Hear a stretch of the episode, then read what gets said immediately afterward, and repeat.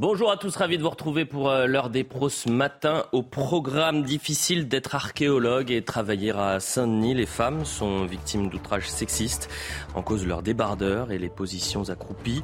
Aucune plainte n'a pour l'instant été déposée malgré les appels de la mairie. Les féministes aux abonnés absentes, euh, on ira sur place pour comprendre ce qu'il se passe. À la une également, la question de la sécurité routière est au cœur de l'actualité cet été. 38 mesures présentées par la Première ministre, mais pas une concernant les seniors. Pourtant, à Saint-Malo. Un octogénaire est mis en examen, suspecté d'avoir percuté mortellement deux individus en l'espace de trois mois. Faut-il un contrôle médical tous les 10 ans pour les seniors, c'est le souhait de Pauline Desrouledes, victime elle aussi d'un accident de la route causé par un homme de 90 ans, c'était en 2018. Elle sera en direct avec nous dans l'heure des pros. Enfin, ni les émeutes, ni les 49-3 à répétition, ni la volonté d'une majorité de Français n'auront eu raison d'Elisabeth Borne à Matignon, maintenue par Emmanuel Macron. La chef du gouvernement va opérer quelques changements, mais pas de grands remaniements. On ne change pas une équipe qui perd, a réagi Jordan Bardella. Fallait-il s'y attendre? Voilà le programme. Je vous présente les invités dans un instant, mais avant cela, le point sur l'information avec vous, Audrey Berthaud. Bonjour Audrey. Bonjour Eliade, bonjour à tous. Et on débute avec euh, cette canicule. Sept départements euh, sont en vigilance orange pour euh, canicule aujourd'hui. Six autres départements doivent s'ajouter également et passer en vigilance orange aujourd'hui. Les températures vont monter jusqu'à 40 degrés attendus aujourd'hui en Provence, en Corse et en Occitanie. Sur place, on se prépare au mieux pour lutter contre cette chaleur. Écoutez, ce restaurateur à Cabri près de Grasse dans les Alpes-Maritimes. Euh, les températures sont euh, identiques entre la cuisine et la salle. Il fait entre 35 et 40 degrés, ça dépend les coups de feu. Voilà. Ça dépend le service. Là, on a travaillé pas trop mal. Donc euh, ils ont eu un gros coup de feu avec les moules, tous les, feux sont ouverts. C'est très très dur pour eux et pour, pour la salle également. Emmanuel Macron doit prendre euh, la parole d'ici la fin de la semaine. Hier, il a déjà confirmé le maintien à Matignon d'Elisabeth Borne. La Première ministre, de son côté, souhaite procéder à des ajustements dans son euh, gouvernement. Elle a annoncé qu'elle les proposera au président de la République cette semaine. Et puis après les émeutes qui ont eu lieu à fin juin, le gouvernement a promis de faciliter l'accès à l'aide financière exceptionnelle pour les travailleurs indépendants touchés. Ce dispositif de soutien euh, permet d'obtenir une aide allant jusqu'à 6 000 euros pour les travailleurs indépendants en difficulté cela reste compliqué pour les commerçants impactés. Écoutez. Je suis très satisfait déjà qu'ils aient fait une annonce, euh, puisque jusqu'à présent, les commerçants et, plus généralement ceux de l'habillement, du cuir et de la chaussure n'étaient pas euh, spécialement entendus. Et malheureusement, euh, il faut un événement comme celui-là, catastrophique, pour avoir un petit peu un éclairage. J'ai eu une vitrine cassée, qui est donc remplacée par des panneaux de bois. Euh, l'autre vitrine a été épargnée par chance, donc euh, euh, nous, avons pu avoir une moitié de, la lumière du jour qui rentre dans le magasin. Le problème maintenant, c'est l'intervention des experts. J'ai un rendez-vous pour le mois d'août, donc j'ai signalé au cabinet d'expertise que c'était beaucoup trop long et qu'il fallait trouver d'autres dates, mais ils sont, comme tout le monde, débordés, comme les artisans le sont. Et voilà pour l'essentiel, Elliot à Merci, cher Audrey Berthaud, pour le point sur l'information. On vous retrouve à 10 euh, très précisément. On est avec euh, Georges Fenech euh, ce mardi. Bonjour Georges, Eugénie Bastier, Philippe Bilger, bonjour à tous les deux, Gauthier Lebret, avec Charlotte Dornelas et Martin Garagnon. Martin Garagnon, vous êtes régulièrement chez Jean-Marc Morandini. Je le dis aux téléspectateurs, vous étiez avec nous la semaine dernière, vous êtes vice-président Renaissance dans les, Hauts-de-Seine. Laurent Jacobelli sera avec nous à, à 9h30. On va évidemment revenir sur ce non changement du côté de Matignon et d'Elisabeth Borne. Mais avant cela, chaque été, il y a ce même bras de fer. Je ne sais pas si vous avez vu cette information, à savoir la question du Burkini. D'ailleurs, on sera avec le maire de Mandelieu à 10 heures. Il est interdit depuis 2012 à Mandelieu. Sur les plages de Mandelieu, c'est à côté de Cannes. Le Conseil d'État a décidé de lever l'arrêté d'interdiction. Mandelieu-la Napoule, donc station balnéaire. Sarah Varny nous explique tout cela et ensuite euh, on en parle. Une fois de plus, un arrêté anti-Burkini a été retoqué par le Conseil d'État. Saisi par la Ligue des droits de l'homme, la plus haute juridiction administrative a suspendu ce lundi l'arrêté de Mandelieu-la-Napoule, une commune des Alpes-Maritimes, interdisant le port du burkini sur les plages. Renouvelé chaque année depuis 2012, l'arrêté de cette commune interdisait l'accès à la baignade du 15 juin au 31 août 2023. Dans un communiqué, le maire de la commune déplore cette position. Cette décision parisienne témoigne d'une déconnexion totale avec la réalité du terrain et le quotidien auquel sont confrontés les maires, avec des situations dont personne ne semble vouloir mesurer l'ampleur et la gravité. Mais pour le Conseil d'État, ces arrêtés sont considérés comme illégaux et constituent une atteinte grave à la liberté d'aller et venir, à la liberté de conscience et à la liberté personnelle. Les sages rappellent également qu'une telle interdiction doit être justifiée par un risque actuel et avéré pour l'ordre public. Or, la commune ne mentionne aucun incident récent. Elle rappelle uniquement des faits s'étant déroulés il y a respectivement 11 et 7 ans et dans le contexte général de menaces terroristes après les attentats de Nice en 2016 et 2020. La juridiction a également annulé une ordonnance du 3 juillet du tribunal administratif de Nice qui avait rejeté la demande de suspension d'exécution de l'arrêté concerné et condamné la commune à rembourser à la Ligue des droits de l'homme 3 000 euros de frais d'avocat. Chaque été, chaque été. Alors ça peut concerner euh, les piscines municipales et on pense à, Eric Piolle à, Grenoble. Là, c'est de retour à, à Mandelieu-la-Napoule. Chaque été, il y aura cette question du Burkini tant que le député ne prendra pas cette question en main. Qu'est-ce que vous en pensez? On va peut-être commencer avec vous, Charlotte. Euh, bah, vous avez raison, c'est-à-dire que comme il n'y a pas de loi euh, établie sur le Burkini en particulier, c'est une question. Alors on nous dit oui, la jurisprudence est compliquée, bah, par la force des choses, c'est-à-dire que la question ne s'est jamais posée avant euh, à la fois la question vestimentaire euh, devant euh, un tribunal et la question particulière du Burkini. Et à l'inverse, vous avez des associations qui en ont fait un cheval de bataille. le Burkini, on a vu les hijabeuses, hein, c'était les mêmes à Grenoble. C'est des associations extrêmement constituées, extrêmement financées aussi, extrêmement organisées et extrêmement déterminées, qui arrivent et qui vont jouer avec tous les méandres du droit mmh.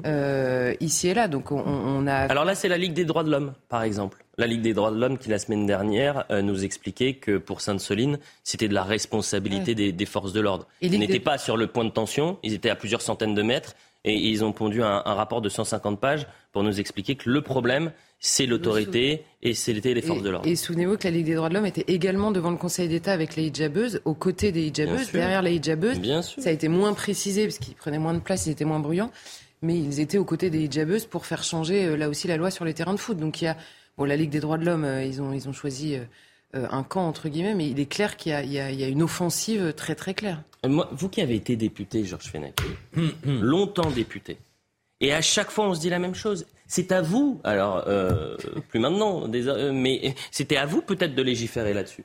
Ben, on a légiféré, vous vous souvenez, en 2004 hein, sur l'interdiction du voile à l'école. On a légiféré aussi sur l'interdiction de la burqa sur le motif, l'argument du, risque à l'ordre public, hein, puisqu'on ne peut pas se masquer, mais aller jusqu'à euh, l'interdiction de tout signe euh, ostentatoire dans le domaine public, purement public, sans qu'il y ait de risque de trouble à l'ordre public, ce serait une étape supplémentaire. Ça, c'est, voilà, vous demandez mon avis personnel. Moi, je suis très sceptique hein, sur un dispositif qui interdirait dans le domaine public, hein, ou alors ce serait une application extrêmement stricte mmh. de la laïcité mmh. dans le domaine public.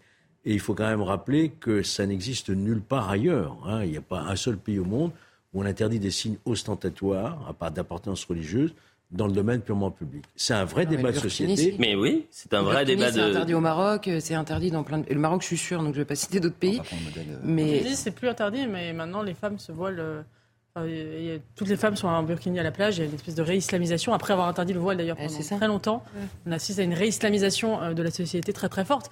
Et en fait, c'est pour ça que moi je ne suis pas convaincue de, la possibilité d'interdire le voile parce que je pense que de toute façon on casse le thermomètre d'une islamisation qui est là euh, et, qui, euh, qui, qui, est visibilisée par le, sur, sur, le corps des femmes et qui de toute façon est là. et je, et en fait, il y a deux options. Soit on l'interdit partout, on ne peut pas faire la police du vêtement euh, au cas par cas de façon tatillonne, ce qui nous arrive tous les, toutes les semaines. Il n'y a pas une semaine sans qu'on commente euh, soit les hijabeuses, soit le burkini à la plage, à la piscine, euh, dans les, à, l'école, à la crèche.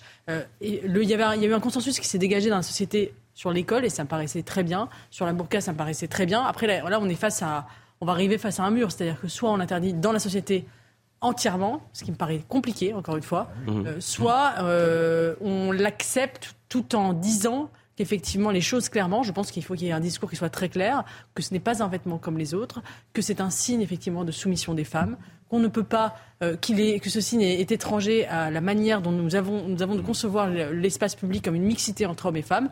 Euh, et ça, il faut, il faut le dire clairement. Après, la loi ne peut pas tout. Malheureusement, on est dans une société qui judiciarise tous les rapports sociaux. Mais la loi ne peut pas tout. Et vous voulez tous réagir, bien évidemment. Et je le rappelle, à 10h, on sera avec le, maire de, de, Mandelieu, Gauthier, d'abord. preuve que ce n'est pas un vêtement euh, comme les autres ou un maillot euh, comme les autres en l'occurrence. Vous citiez l'exemple d'Éric Piolle. Je rappelle que le Conseil d'État lui avait donné tort puisqu'il avait tenté d'imposer euh, le burkini, ou plutôt de le permettre dans euh, ses piscines, de l'autoriser, merci Eugénie, dans, dans ses piscines. Euh, il l'avait fait voter par son conseil municipal. Bien sûr. Et c'était le sujet de l'été dernier. Ça s'était C'était la polémique de l'été dernier. Ça s'était retrouvé devant le Conseil d'État, et là, le Conseil d'État lui avait donné Bien tort. Bien sûr. mais ils avaient donné tort pour des questions d'hygiène. Là, la différence, c'est un lieu privé ouvert au Bien public. sûr. Ça n'est pas la voie publique. C'est toute la mmh. différence. bien sûr. Mmh. Philippe, et ensuite je donne la parole à la majorité, bien sûr. Moment où on ne se fonde que sur des incidents pour interdire le burkini, évidemment, il risque de prospérer. Je crois que, en réalité, l'intérêt d'une loi, c'est qu'elle permettrait de, euh, de qualifier ce qui est derrière le port du burkini, la plupart du temps, une véritable offensive politique. La seule manière de régler le problème, c'est de euh, d'éditer une loi qui viendra dire c'est interdit. Parce que tant qu'on laisse prospérer l'ambiguïté. Vous le voile entièrement partout. Vous pouvez pas ben, dire juste le burkini. Mais bien sûr, absolument.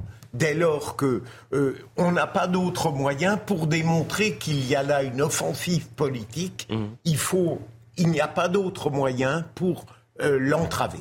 Moi, la question que je vais poser au maire, c'est pourquoi il y avait cet arrêté en 2012. Pourquoi depuis 2012 il l'interdit? Et puis la raison qui était abordée était au cœur de, de, cet arrêté, c'était les troubles à l'ordre public parce que c'était sujet à des tensions sur la plage. Et pourquoi aujourd'hui ça ne l'est plus? Est-ce que c'est un changement euh, de société aussi? Est-ce qu'aujourd'hui la société accepte le burkini? Et pourquoi pas d'ailleurs? C'est-à-dire que la société évolue. Moi je me souviens par exemple, euh, il y a un mois, le sondage de l'IFOP pour Sud Radio sur l'abaya. La majorité des Français contre euh, la baya à l'école. Mais quand vous regardez dans le détail, vous avez les plus de 80, 80 euh, ans euh, qui sont à 90% contre. En revanche, quand vous regardez les 18-24 ans, ils sont pour. Donc vous avez en fait une génération qui est bien plus ouverte à, ces questions-là que la génération d'hier. La France d'hier n'a pas les mêmes volontés que la, la, France de demain. Monsieur Garagnon, on est très discret du côté de la majorité. On veut surtout pas euh, aborder ces sujets-là. Je pense que le sujet est très largement abordé, vous l'avez dit. Ah bon On est les seuls à ouvrir avec. C'est un marronnier euh, qui revient tous les étés. Euh, à mon sens, il n'y a pas d'opportunité à disposer d'une nouvelle loi interdisant ce type de vêtements. Pour une raison extrêmement simple, c'est que nous avons déjà des lois qui sont extrêmement claires. La laïcité en France est un principe qui est très largement connu, qui est très largement établi. Occupons-nous déjà de faire appliquer les lois qui existent plutôt que de tomber dans l'écueil qui consisterait à s'ériger en espèce de, de, police des mœurs. On n'est pas en Iran, on n'a pas à dicter aux femmes ou aux hommes d'ailleurs la tenue qu'ils doivent avoir. on a des règles qui sont extrêmement strictes. Vous avez pris l'exemple du maire de Grenoble, qui effectivement... C'est un mauvais exemple, Iran. Hein. Oui, mais justement, c'est oui, à des euh, Eric Piolle, il a été recalé justement dans sa décision d'aménager des horaires de piscine pour une raison très très simple, et M. Fenech vous l'avez dit d'ailleurs, c'est qu'on était dans le cadre de l'aménagement d'un service public. Mhm. Là, on est sur une plage. Ce sont des situations totalement différentes. La mhm. laïcité en France permet l'expression d'une orientation religieuse dans un certain nombre de Donc vous êtes favorable au burkini sur les plages Soyez clair. Mais non, mais soyez clair, on a besoin de... politique. Bah oui, vous êtes euh, là comme responsable politique. Oui, mais je n'ai pas à m'immiscer dans ce qui, est, ce qui est bien ou pas bien selon les, Justement, on pourrait dire, religieuses des On peut, distinguer aussi, je pense, le légal du moral. C'est-à-dire, on peut très bien dire, on peut dire, mais dans ce cas-là, vous pouvez dire aussi ce que vous pensez du burkini. Moi, je pense que le burkini est un symbole qui n'a rien à voir avec la culture française et qu'un symbole de soumission de la femme. Par contre, je pense qu'il serait euh,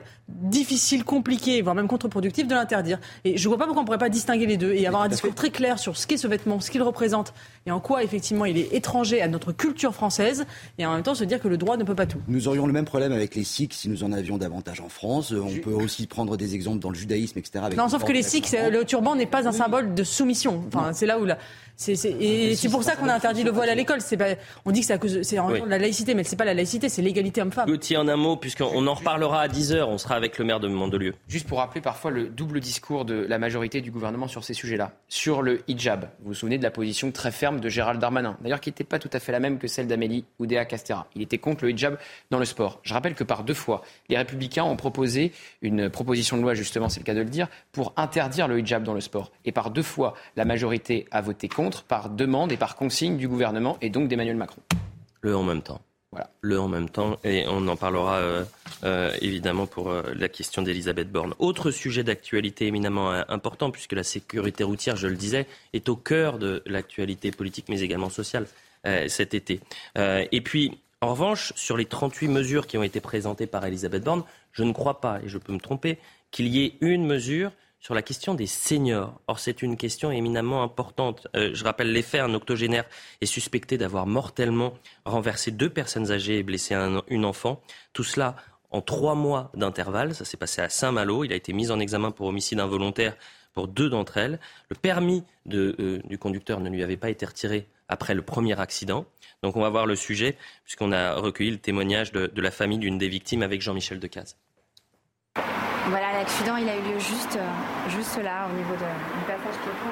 Le père de Séverine Guittet a été renversé avec sa petite fille de 13 ans au pied de chez lui, sur le passage piéton. Il est décédé deux jours plus tard, à l'hôpital de Saint-Malo. Le conducteur, 81 ans, avait déjà provoqué un accident mortel dans la même rue trois mois plus tôt. Son permis de conduire n'avait pas été suspendu. Pourquoi on ne lui a pas dit stop, quoi? Et pourquoi il a reconduit tout de suite? Il allait vite, il est sorti de sa voiture, il n'a eu aucune réaction. Et la police municipale me dit que quand il a renversé ma fille et mon père, il a demandé immédiatement à reconduire. C'est quelqu'un qui, je crois, euh, a simplement euh, pas vu euh, les, piétons qui s'avançaient euh, sur la chaussée. La suspension d'un permis de conduire n'est pas systématique, même en cas d'accident corporel, notamment lorsque euh, l'accident n'était pas accompagné de circonstances aggravantes liées à l'alcool ou à la vitesse. Pour la famille de la victime, l'âge du conducteur n'est pas la question, c'est son imprudence. Il faudrait élargir le futur délit routier à la vitesse et pas seulement à la consommation d'alcool ou de stupéfiants. Ma fille a été projetée sur 20 mètres, mon papa aussi. On peut pas parler d'homicide involontaire. De ne pas avoir été prudent, euh, c'est une arme. C'est une arme. On a une arme entre les mains. La voiture est une arme. La voiture est une arme. Une enquête est ouverte pour homicide involontaire. Le permis de conduire de l'auteur de l'accident est cette fois-ci suspendu. Vous avez tous été perturbés par la déclaration de l'avocat mm. euh, du conducteur qui dit mon client n'a pas vu euh, les, piétons. C'est effectivement euh, assez perturbant. Pauline Desroulettes est avec nous. Merci d'être avec nous et en direct dans l'heure des pros ce matin. Pauline, je rappelle que vous êtes athlète en e-sport aujourd'hui, que votre vie a basculé en 2018. Vous aviez été percuté par un conducteur de 90 ans et euh, vous avez, euh, après cet accident, perdu euh, l'usage d'une de, vos jambes.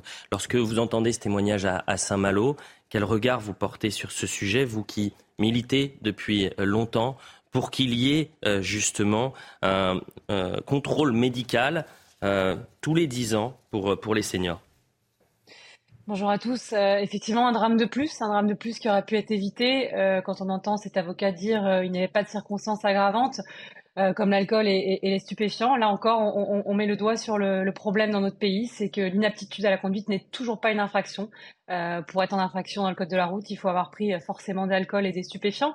Mais malheureusement, on le voit dans, cet accident, on peut commettre un accident mortel quand on n'est plus capable de conduire tout simplement, quand on n'a plus ces capacités cognitives, sensorielles, physiques qui sont vraiment obligatoires pour pouvoir être maître de son véhicule.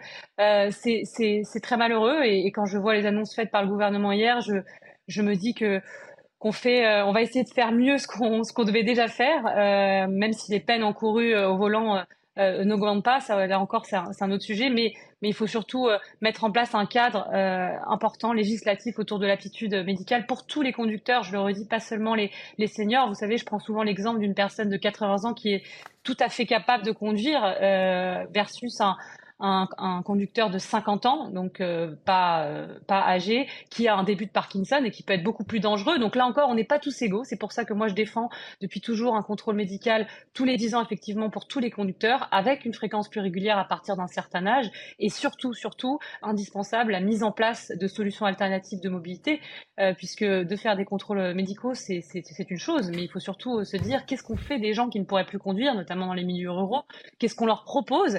Et ça, c'est un dispositif à mettre en place sur l'ensemble du territoire, où euh, souvent c'est bien trop inégal, l'offre de, mobilité mm. qu'on a selon la région où on habite. Mais ça, c'est un budget, c'est un dispositif à mettre en place.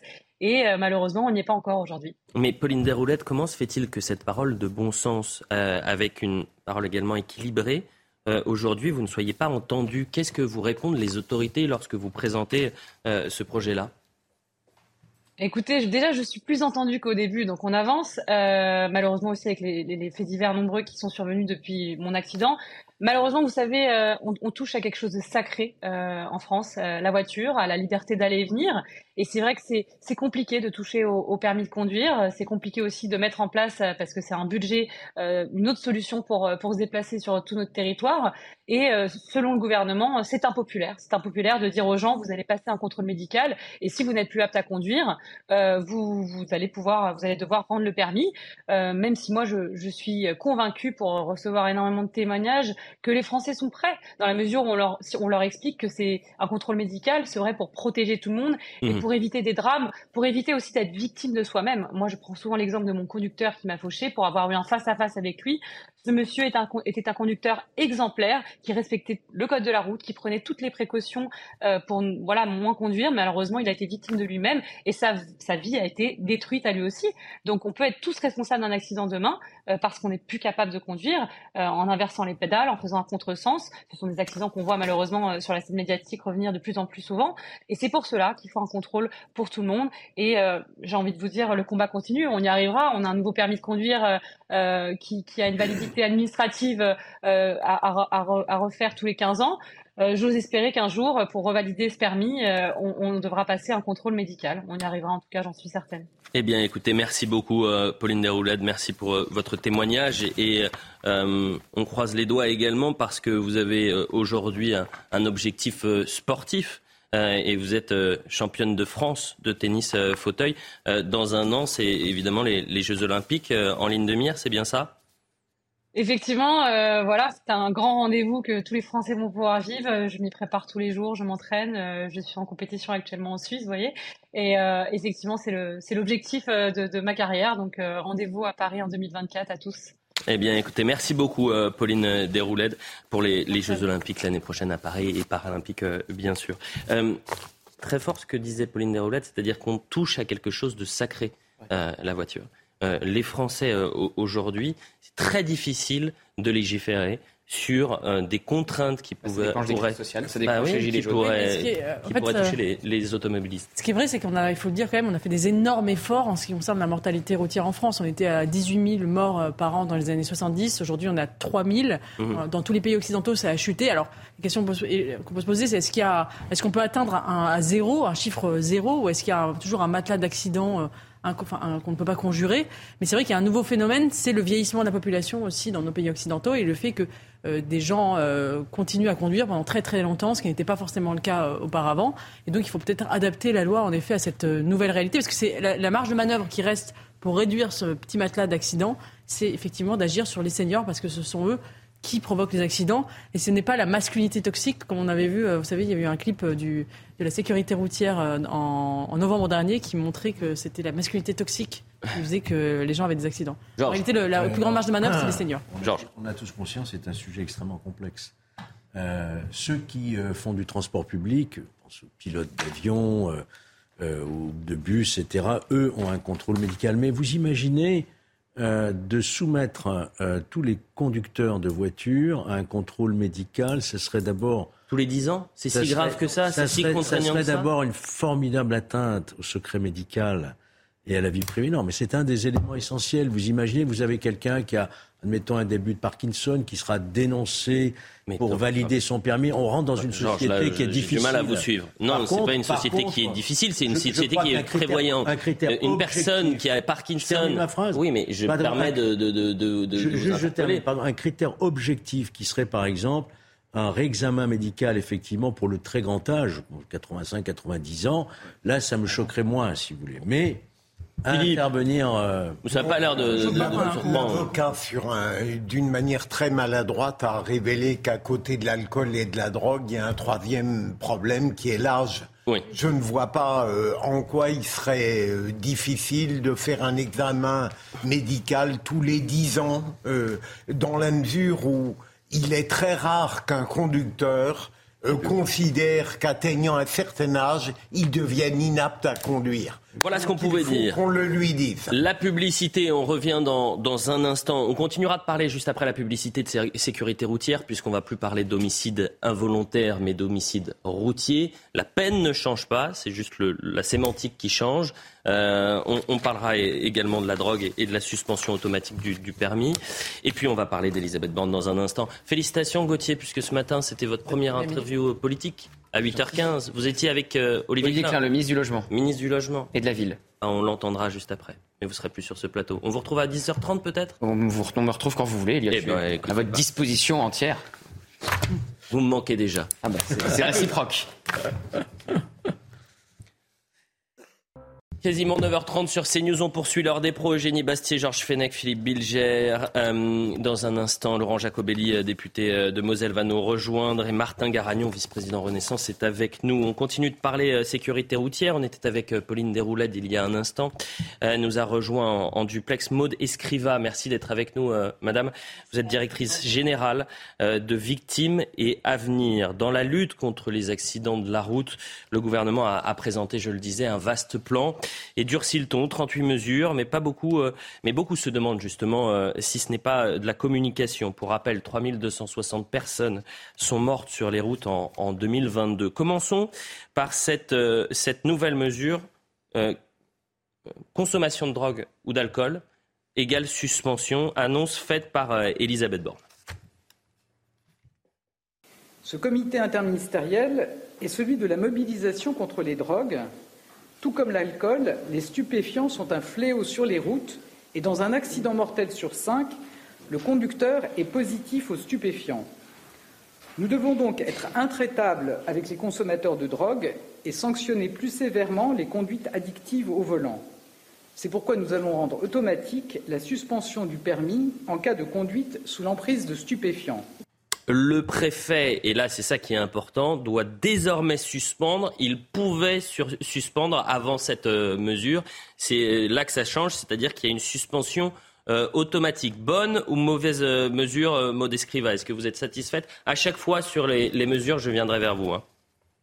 Alors sur cette mesure, oui, je suis satisfaite puisqu'on a effectivement l'habitude de voir, nous, sur le terrain, euh, des conducteurs euh, qui, après avoir occasionné un accident corporel grave, euh, n'ont pas de suspension de permis. J'en ai un en cours justement où la personne était alcoolisée sous l'emprise de stupéfiants et aujourd'hui il a toujours son permis de conduire. L'accident date du mois de mars. Donc oui, je trouve que c'est une très bonne mesure. Autre mesure qui a été présentée, et là cette fois-ci c'est la sémantique qui change, c'est-à-dire qu'on ne va plus parler d'homicide involontaire, mais d'homicide routier. Elisabeth Borne toujours. Je sais que l'appellation d'homicide dit involontaire choque à raison les familles des victimes, plus encore quand le conducteur fautif est sous l'emprise de l'alcool ou de stupéfiants. Aussi, je vous annonce que nous allons créer une qualification spécifique d'homicide routier. Tout conducteur qui tue une personne sur la route et serait aujourd'hui poursuivi pour homicide involontaire sera poursuivi demain pour homicide routier. Cette dénomination s'appliquera que le conducteur ait consommé ou non de l'alcool ou des stupéfiants. Comme la peine ne change pas, mais seul le nom change, Maud Escriva, est-ce que pour vous, ça a du sens? Alors pour moi, ça a du sens. Ça a surtout du sens pour les familles. Euh, quand les familles reçoivent un avis à victime, on leur explique que la personne qui est poursuivie pour consommation de drogue, euh, d'alcool, grand excès de vitesse, téléphone, enfin tout l'arsenal de, de circonstances aggravantes qu'on peut avoir et qu'elle est poursuivie pour homicide involontaire. C'est violent. Dans une salle d'audience, c'est violent pour les victimes. Alors, tous les, les, professionnels du droit, j'entends que c'est vide de droit. Mais la justice, elle est froide. La justice, elle est dure. Les victimes ne se sentent pas du tout reconnues. C'est une petite reconnaissance pour eux. Tant mieux, moi je prends. Ça gesticule énormément autour de ce sujet. On a des parlementaires qui gesticulent beaucoup et puis on a des parlementaires comme Nicolas Turquois euh, qui a fait une proposition au gouvernement la proposition qu'on avait travaillée avec lui, c'est celle-ci qui a été retenue, euh, qui est au plus près de ce que propose le gouvernement. Et j'avais été reçue, moi, par deux conseillers du garde des Sceaux, où on avait échangé sur ce sujet. Et ce qu'on espère, en fait, c'est que ce changement de sémantique interpelle euh, les magistrats, qui soient un petit peu euh, plus sévères peut-être. On a plusieurs dossiers comme ça, parce que nous, on en voit tous les jours. Mmh. Une personne qui a été condamnée à cinq ans ferme, au bout d'un an, elle sort c'est quoi le message? Maintenant, il faut. Euh, c'est un tremplin, l'homicide routier. C'était une demande forte de milliers de familles. Et moi, je suis vraiment contente pour elles parce qu'elles ont manifesté au mois de juin pour ça. Elles Et je suis vraiment contente. Maintenant, voilà, il faut que ce soit vraiment un, un, appel. Il faut qu'on arrive à sensibiliser maintenant les magistrats. Mm. L'arsenal juridique existe. Moi, je vous invite, le 6 septembre, il y a une audience au tribunal de Meaux, euh, l'après-midi la personne euh, qui est responsable d'un accident mortel, on a trois morts, un blessé. On est sur la récidive légale, il encourt 20 ans d'emprisonnement. Moi, je vous invite à venir à l'audience et venez voir la peine qui sera prononcée. Maud Escriva, euh, sur ce dossier-là, est-ce que l'homme est actuellement placé en détention provisoire, par exemple? Alors, il est en détention provisoire, mais parce que il était déjà sous le couvert d'une d'une détention il était, euh, et pour le coup, il est aussi poursuivi pour euh, tentative d'évasion au passage. Donc oui, effectivement, il est en détention provisoire. Mais la détention provisoire, c'est aussi l'exception. Et c'est dommage parce que la justice, elle sait faire quand elle veut. Moi, j'ai eu un, accident comme ça grave. On est sur un, une personne donc, qui est euh, en récidive. Il conduit sans permis, sous l'emprise d'alcool. Il a été mis en détention provisoire. Quatre mois plus tard, on avait une date d'audience. Donc, il comparait pas libre, mais détenu. Et déjà, ça change euh, énormément euh, pour, les, pour les familles. Et ensuite, il y a eu un maintien en détention. Et ça, c'est pareil. Ça, c'est mmh. important. Parce que quand ils sortent, moi, j'ai eu des j'ai eu des audiences parce que des familles des fois me demandent, bien que j'ai pas de plus-value, c'est vraiment euh, un soutien moral quand je, je, vais à une audience. Mais quand vous êtes installé dans une salle d'audience et que vous vous rendez compte que vous avez le prévenu qui est installé avec vous sur le banc en attendant euh, le passage, c'est violent. Vous sortez de la salle d'audience en même temps que le prévenu. C'est violent pour les familles. Mais on l'entend complètement et, c'est pour ça qu'il fallait que ça change. Vous avez dit euh, que les familles euh, étaient favorables au changement de sémantique et passer à homicide routier. Il n'y a pas que les familles de victimes. 84% hein. des Français était favorable à, ce changement. La peine, je le dis, hein, c'est 5 à 10 ans de prison, 75 à 150 000 euros d'amende. Donc la peine, elle ne bouge pas. Georges Fenech. chacun a compris qu'il s'agit en réalité d'un artifice sémantique. Homicide routier, c'est un homicide routier toujours involontaire. Sans quoi, si c'était volontaire, on irait devant une cour d'assises, évidemment. Ça n'a pas été le choix qui, a été fait. Mais bon, on comprend que euh, ça, disons que les, victimes l'entendent mieux de cette façon-là. Après, on peut se poser la question, et ça a été dit euh, à l'instant, euh, sur ce qu'attendent les victimes aussi, c'est une sévérité et une effectivité des peines. Des peines. C'est-à-dire vous pouvez même mettre 20 ans, mais si vous avez un, juge qui vous dit bah, euh, finalement ce sera 5 et il va rester qu'un an. Elliot, on ne peut pas exclure, on doit réfléchir sur un, un système de peine minimale. Oh malheureux, peine, vous plancher. Peine plancher, oui. vous plaisantez. Vous voulez avoir le syndicat de la magistrature sur le dos et Vous voulez qu'il crée un nouveau mur Et ensuite, dans l'exécution de la peine, peut-être plus de restrictions pour ce qui concerne les aménagements de peine. Et également, alors pour cette catégorie-là, prévoir un examen récurrent, savoir s'il est toujours sous... Euh, euh, sous emprise de drogue pour lui empêcher de conduire et de reconduire. Martin, Martin Garagnon, et ensuite on, parlera de... Je ne sais pas si vous avez vu cet article de Mediapart, on changera euh, de sujet complètement. Les, chiffres de, des morts sur les routes en France est revenu à son niveau d'avant Covid. Euh, il ne faut jamais oublier qu'il y a un véhicule, selon ses modalités d'utilisation, c'est une arme par destination.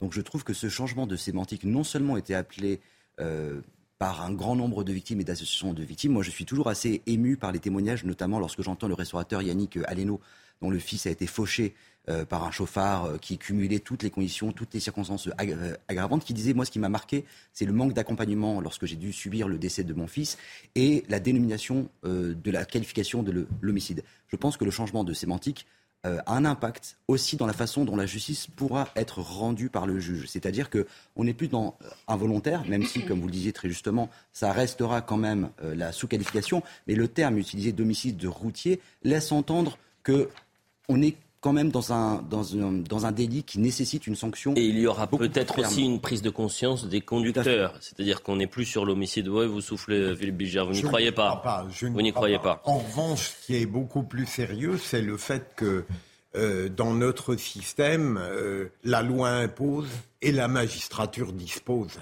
Le gros problème, c'est de euh, contraindre d'une certaine manière la magistrature à appliquer une loi qui impose des règles qui sont nécessaires. Mais vous êtes en train de dire que le magistrat fait ce qu'il veut. En gros. Oui, mais vous, moi, vous étiez déjà épinglé une fois. Vous, alors vous. Mais moi, je suis un partisan euh, des peines planchées. Hein. Euh, euh, malheureusement, elles ont été dénaturées par le Conseil constitutionnel, mhm. mais il faudrait les faire revenir faudrait les faire revenir parce que c'est la seule manière de rendre la justice cohérente sur le plan pénal. On remercie Maud Escriva, directrice générale de, Victimes et, à venir. Je le disais, c'est un, un sujet qui est revenu régulièrement euh, dans, l'actualité et, vous êtes la bienvenue sur le plateau euh, pour en reparler dans les, dans les prochaines semaines. Merci beaucoup, euh, Maud Escriva. Je rappelle que vous êtes directrice générale de, Victimes et, et, à venir. Avant de parler Mediapart, tiens, vu que je parlais du mur des cons et de, du syndicat de la magistrature, euh, Philippe, quand vous avez appris que vous étiez sur ce mur, vous avez j'ai été, honoré. Non, sérieusement, comment vous l'avez vécu? J'ai été honoré, absolument. Je ne l'ai pas vécu comme une humiliation. Euh, j'aurais été choqué si je ne m'étais pas trouvé sur ce mur, mis en place par des idéologues ou des imbéciles. On peut hésiter, parfois il y a les deux d'ailleurs, et c'est tout. Mais je ne, l'ai ce qui me gênait, c'était certains compagnonnages avec les Balkany, avec d'autres comme ça. Mais, mais mon Dieu, pour le reste, je n'ai pas été humilié, mais j'ai été honoré. J'aurais été choqué si on n'y avait pas mis.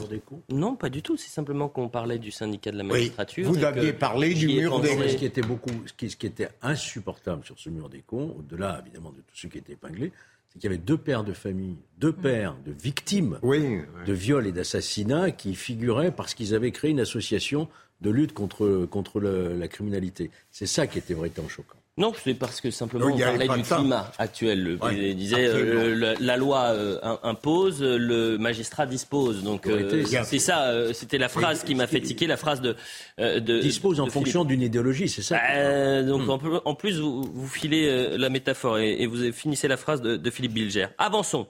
Et c'est toujours la même chose. On parle du climat judiciaire, mais on peut parler du climat médiatique. Et là, ça va vous intéresser également, le climat médiatique dans lequel nous vivons, alimenté par certains médias, dont Mediapart. Eric Nolot a relayé un, un appel à témoins de Mediapart voilà ce qui est là inscrit pour les messages de délation des malpensants que vous souhaiteriez adresser à Mediapart. Mediapart qui... Euh, ah, ça c'est le message d'Eric Nolot. Les langues autorisées sont le français inclusif et l'allemand de l'occupation. C'est assez fort d'ailleurs d'Eric de, euh, Nolot.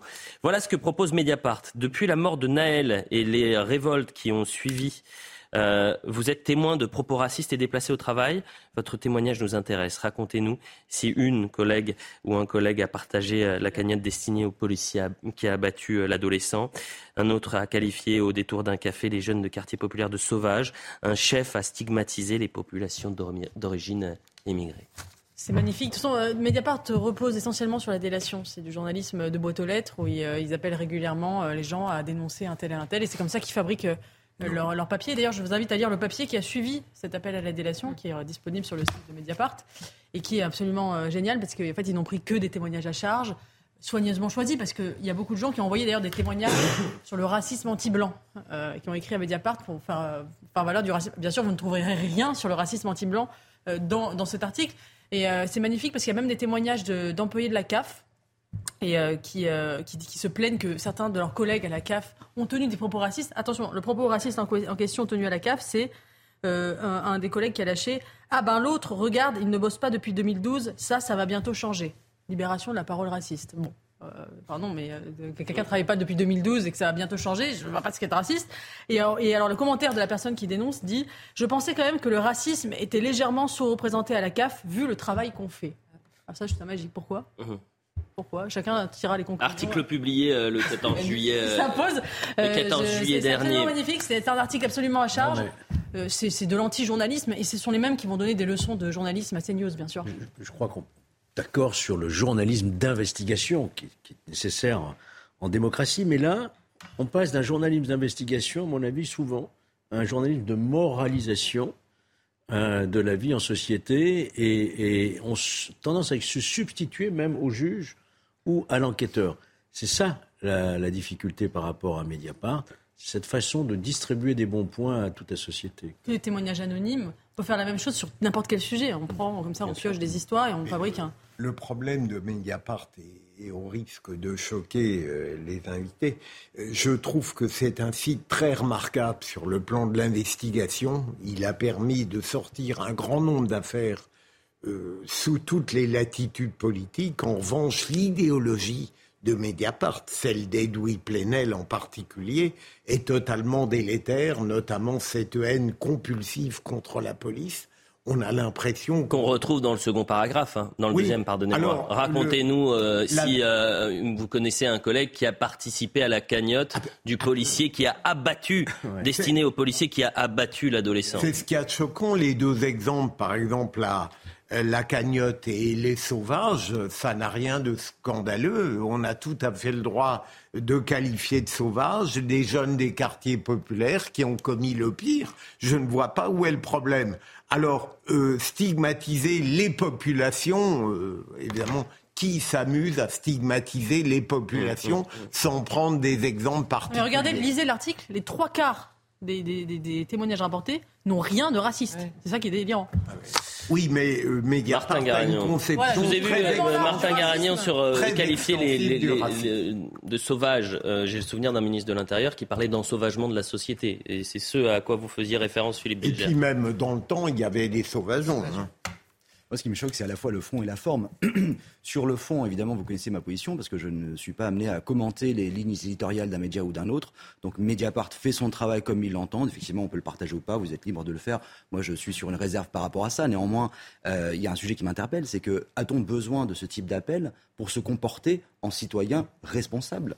À titre personnel, lorsque vous êtes témoin d'un délit, d'un crime, il est évident qu'il est de votre devoir de le dénoncer ou de, de vous... Procureur, pas à Mediapart. Oui, exactement. Mais cet appel à la délation, euh, en soi, est presque choquant parce qu'il révèle que naturellement, euh, un citoyen ne va pas euh, partager son expérience d'un crime ou d'un délit. Et évidemment, bon, et après, il y a un angle qui est très politique de Mediapart, qui est de cibler un certain type de délation alors que, évidemment, on a vu, notamment suite aux émeutes, le maire de Saint-Gratien qui a demandé aux citoyens des cités qui avaient été très durement touchés par les émeutes. En disant je ne rembourserai pas. Puisque les financements sont faits par l'impôt et mmh. qu'il est hors de question de refinancer quelque chose qui va détruire ou brûler dans quelques semaines. Mmh. Donc, assurer et assumer aussi vos responsabilités. Euh, Charlotte Dornet, c'est un dernier mot là-dessus, et ensuite euh, Elisabeth Borne. Ce qui me gêne, c'est pas qu'il y ait un appel à est-ce que des citoyens dénoncent un délit ou un crime, c'est l'amalgame qui est fait entre, dès le titre, entre des propos racistes ou déplacés.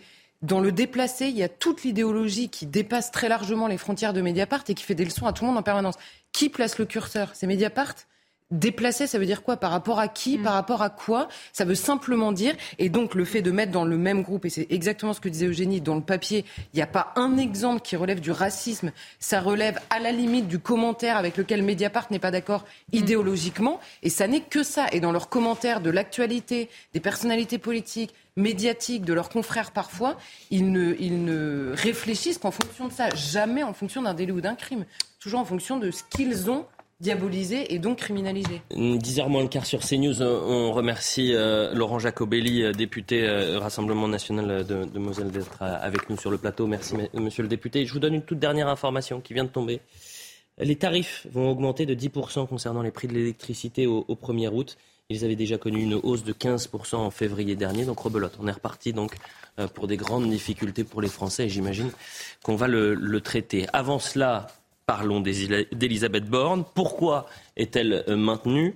Euh, Annonce euh, annoncée depuis plusieurs semaines sur le départ. La Première ministre ne sera donc pas le, premier fusible des trois mois de crise de réforme des retraites ni des émeutes maintenues contre l'avis des Français. C'est ça qui est saisissant.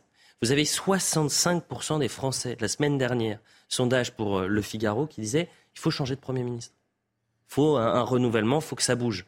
Et évidemment, il y a un effet post-émeute. C'est-à-dire que voilà la, volonté des Français. Et eh ben, euh, le président de la République a dit on ne change pas. On ne change pas. Euh, on garde euh, Elisabeth Borne. Pourquoi est-elle maintenue, Martin Garagnon? Alors, il ne vous aura pas échappé que Elisabeth Borne, le poste de Premier ministre, n'est pas soumis à l'élection, contrairement à ce que pensait M. Mélenchon il y a un an. Donc, on peut avoir la volonté, par les sondages de Français, de changer d'incarnation du gouvernement. je peux l'entendre. Néanmoins, Elisabeth Borne a traversé une période hautement compliquée. Je pense que euh, ces résultats euh, plaident aussi pour elle. Euh, les résultats, oui. 78% des Français jugent qu'Emmanuel Macron n'a pas atteint ses objectifs. Mais après, sur, quelle bah, période sur les 100 jours, par exemple. Ah, sur, mais sur les 100 jours, mais écoutez, je pense que, je crois que tout le monde est au courant que le président va s'exprimer d'ici très peu de temps.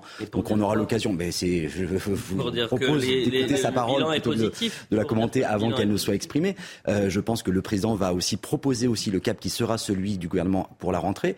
Euh, ce qui est annoncé, en tout cas ce qu'on en voit dans les médias, ce sont euh, des euh, ajustements d'ordre technique qui, qui, semblent, qui semblent nécessaires. Alors et on entend tout et son contraire, mais visiblement un gouvernement resserré, un gouvernement enfin, politique avec une feuille de route qui est claire. Les 100 jours sont passés. Euh, on a eu la séquence des émeutes qui effectivement n'était pas prévue au calendrier, ah bah. qui, mais qui, qui, a un bon côté, je vais vous dire lequel, c'est que on va aussi pouvoir parler d'un sujet qui est un sujet récurrent en France depuis des décennies. On a tous fait l'analogie avec 2005, mais on aurait pu prendre encore d'autres exemples. Il y a visiblement un sujet qui n'a toujours pas été traité. Il est effectivement temps de le mettre sur la table. Lequel Et je pense que c'est la force. Le sujet, parce que bah, le, sujet de la politique de la ville de manière générale, le sujet de la vie dans les banlieues, le sujet de l'intégration. problème. Il dit que c'est pas le problème de la politique de la ville. Il dit que des milliards ont été dépensés. Il n'y a, pas de problème avec la politique de la ville. Il a parfaitement raison. Il y a un sujet qui. Bah donc c'est quoi le sujet Il y a un sujet plus global. On voit bien que ce point-là, ça n'est effectivement pas qu'une question de moyens disposés dans la politique de la ville. C'est un sujet qui est beaucoup plus global, qui est comment faire, comment faire France, comment vivre ensemble.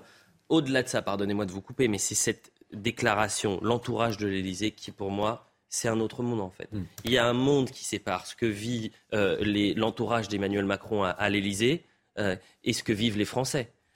L'objectif des 100 jours a été tenu et le calme est revenu. Le 14 juillet a été un succès. La loi de programmation pour la justice doit être votée mardi soir et à l'Assemblée nationale après le vote définitif de la loi de programmation militaire. Euh, le 14 juillet a été un succès. On sort d'émeutes. Mais vous pensez aux, maires, aux 250 maires qui ont vu leur ville saccagée? Vous pensez aux, aux 900 policiers et gendarmes qui ont été blessés? Aux 45 000 forces de l'ordre, la BRI, le GIGN, le RAID qui sont sur le terrain? Pour, euh, pour sécuriser. Mais on est. En fait, on sur votre antenne ce matin, le ministre Olivier Klein a très clairement dit, puisque je l'ai vu passer en bandeau tout à l'heure quand j'attendais le plateau, que justice passera. Donc le, le, discours sur cette séquence-là est extrêmement clair. Néanmoins, sur le 14 juillet, on a effectivement eu moins d'incidents que les années précédentes, alors que tout le monde avait commenté. Il y avait le raid qui était sur le terrain, il y avait des mobilisations, tout le monde il y avait des dispositifs de sécurité. À un cataclysme pendant le 14 juillet. Similaire à, du grand banditisme, à de la grande criminalité ou du terrorisme. Quand vous avez le, GIGN, le, raid et la BRI. Mais c'est tout l'honneur du ministre de l'Intérieur d'avoir mis en place. De, de Jordan Bardella euh, hier soir, il dit on ne change pas une équipe qui perd. Bah oui, c'est exactement ça. Le président de la République avait dit à Madame Borne vous avez 100 jours pour apaiser la France. Et quelques semaines après, euh, la France était à feu et à sang. On est obligé de mettre la France en état de siège pour pouvoir célébrer notre fête nationale. Et vous êtes content. Euh, on apprend aujourd'hui que l'électricité va encore augmenter de 10%. Vous l'avez dit, Elliot, elle avait déjà augmenté de 15%, alors que les Français ne peuvent plus finir le mois. Et vous êtes content. Euh, on a des problèmes de sécurité euh, quotidiens, un problème d'immigration que vous refusez de régler. Vous n'avez d'ailleurs même pas prononcé le mot en parlant des, émeutes. Bref, Madame Borne est en échec total, à la fois sur le fond et sur la forme, parce que c'est quand même Madame 49.3. Résultat des courses, puisqu'elle a tout raté, on prolonge son CDD. Franchement, c'est je crois, se, moquer des Français, ne pas écouter les besoins des Français. Mais finalement, c'est assez naturel. Parce que Mme Borne, elle a au moins un mérite, elle est docile. C'est-à-dire qu'elle va exactement là où Emmanuel Macron lui demande d'aller. Elle fait exactement ce qu'Emmanuel Macron lui demande de faire. Mme Borne, c'est une marionnette. Mme Borne, c'est euh, la transposition de M. Macron à la tête du gouvernement. Et finalement, qu'on la change pour quelqu'un d'autre, ça ne changera rien. Celui qu'il faut changer, et en urgence, c'est Emmanuel Macron. Parce que c'est lui qui dirige tout. C'est lui qui ne comprend rien. C'est lui qui est complètement à côté des Français. Les Français n'ont jamais été aussi malheureux. La vie pour un Français aujourd'hui, du réveil au coucher, c'est Colanta. Euh, pour avoir des transports, pour s'héberger, pour emmener ses enfants à l'école, euh, pour marcher en sécurité. Tout est devenu compliqué, tout est devenu difficile, avec un poids et un matraquage fiscal déraisonnable à côté. Eh bien, Emmanuel Macron ne règle pas le problème sa première ministre ne peut pas le régler non plus. La publicité, s'il vous plaît, pardonnez-moi, on est rattrapé. J'ai pas de totem d'immunité pour euh, filer la métaphore de Colanta. Euh, c'est la publicité, c'est l'obligation. Et puis à, 10 h on va reprendre évidemment ce, débat. Mais au fond, que euh, Elisabeth Borne soit maintenue ou non, c'est une, c'est pas l'information du jour. Voilà, il y a d'autres sujets qui touchent le quotidien des Français, bien plus importants, mais on en parlera un peu à, à, à 10 h Quasiment 10 heures sur CNews, la suite de l'heure des pros. D'abord le point sur l'information avec euh, Audrey Berthaud. Rebonjour Audrey. Rebonjour Elliot. 50 degrés en France. Est-ce que c'est un scénario possible Pour François-Marie euh, Bréon, chercheur au laboratoire des sciences euh, du climat et de l'environnement, c'est un scénario possible d'ici la fin du 21e siècle. Écoutez-le. Les modèles de climat nous indiquent que suivant les scénarios, il y a des scénarios avec une poursuite euh, des émissions de gaz à effet de serre très importantes qui nous, emmènent, vers des épisodes à 50 degrés sur la France vers la fin du siècle. Ça ne sera pas pour l'année prochaine, ça ne sera pas pour la première moitié du, 21e siècle, mais c'est quelque chose qui est malheureusement possible à la fin du 21e siècle si on ne prend pas des mesures très importantes de réduction des émissions de gaz à effet de serre. En Grèce, 1200 enfants ont dû quitter des colonies euh, de vacances menacées par des incendies. Les pompiers poursuivent aujourd'hui euh, pour la deuxième journée consécutive leur lutte contre les flammes. Près d'Athènes, de nombreux habitants ont été également euh, évacués des zones balnéaires touchées. L'Assemblée nationale se prononce sur le projet de loi d'augmentation des moyens de la justice d'Éric Dupont-Moretti. Il espère un soutien de la droite après avoir concédé l'ajout de 3000 places de prison au plan déjà prévu. Le vote solennel aura lieu en fin d'après-midi en première lecture. Et puis à l'international, l'accord sur l'exportation des céréales ukrainiennes a expiré hier soir. Moscou avait euh, auparavant fait connaître son refus de prolonger l'accord signé en juillet 2022. Le secrétaire général de l'ONU a réagi en soulignant que des centaines de millions de personnes font face à la faim et qu'elles allaient en payer le prix. Mais quel peut être l'impact immédiat? Écoutez. Tout dépendra hein, de la durée euh, de la suspension de l'accord par la Russie. Aujourd'hui, il y a certains plans B qui sont évoqués. Euh, le président Zelensky annonce qu'il continuera à exporter euh, via la mer Noire, même sans l'accord de la, de, la Russie. Ça renchérira inévitablement le coût assurantiel, donc ça pourrait coûter un petit peu plus cher sur la scène internationale. Mais à l'instant où nous nous parlons, non, il n'y a pas un risque immédiat pour le consommateur final, notamment en France.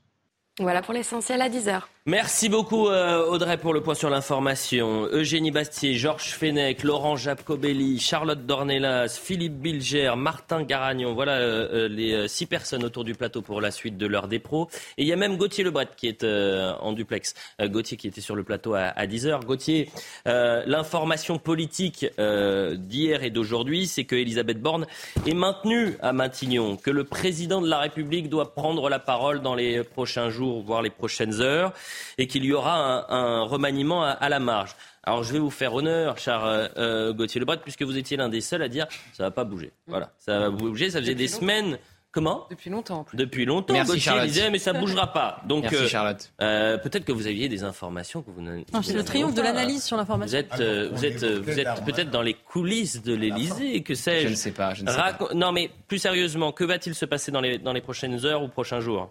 Bah, dans les prochaines heures et prochains jours, on sait, avant la fin de la semaine, il y a une prise de parole d'Emmanuel Macron. Sous quelle forme, on ne sait pas vraisemblablement la presse quotidienne euh, régionale, pas forcément à la télévision. Et puis effectivement, euh, des noms vont être proposés par la Première ministre au chef de l'État, puisqu'il y aura euh, des ajustements, un peu moins d'une dizaine de ministres sur le départ, entre, entre 5 et 10, avec des ministres dans la tourmente, hein, très clairement. Papendia, ministre de l'Éducation nationale, Marlène Schiappa, avec évidemment toute la polémique autour du fonds Marianne, François Braun, ministre de la Santé, qui n'a pas pleinement convaincu le chef de l'État. Donc voilà pour ce qui pourrait changer. Mais il faut quand même se dire, quelque part, tout ça pour ça.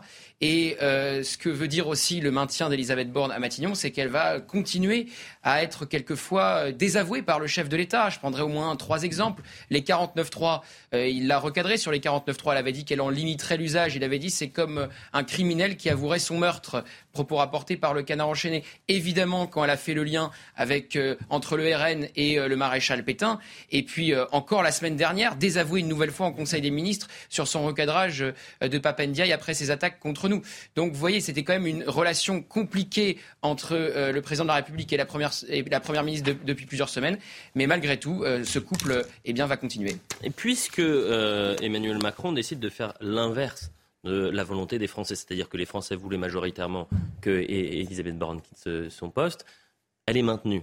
Donc, puisque les Français ne veulent plus de Papendiaï, ils sont seulement 15% à vouloir que Papendiaï soit maintenu euh, au ministère. Puisqu'ils ne veulent plus de Marlène Schiappa, seulement 14% des Français euh, veulent qu'elle reste euh, au ministère. Mais qu'ils apprécient Bruno Le Maire, Sébastien Lecornu, Gérald Darmanin. Si on suit la logique macronienne, Bruno Le Maire, Sébastien Lecornu, Gérald Darmanin ne seront plus au poste.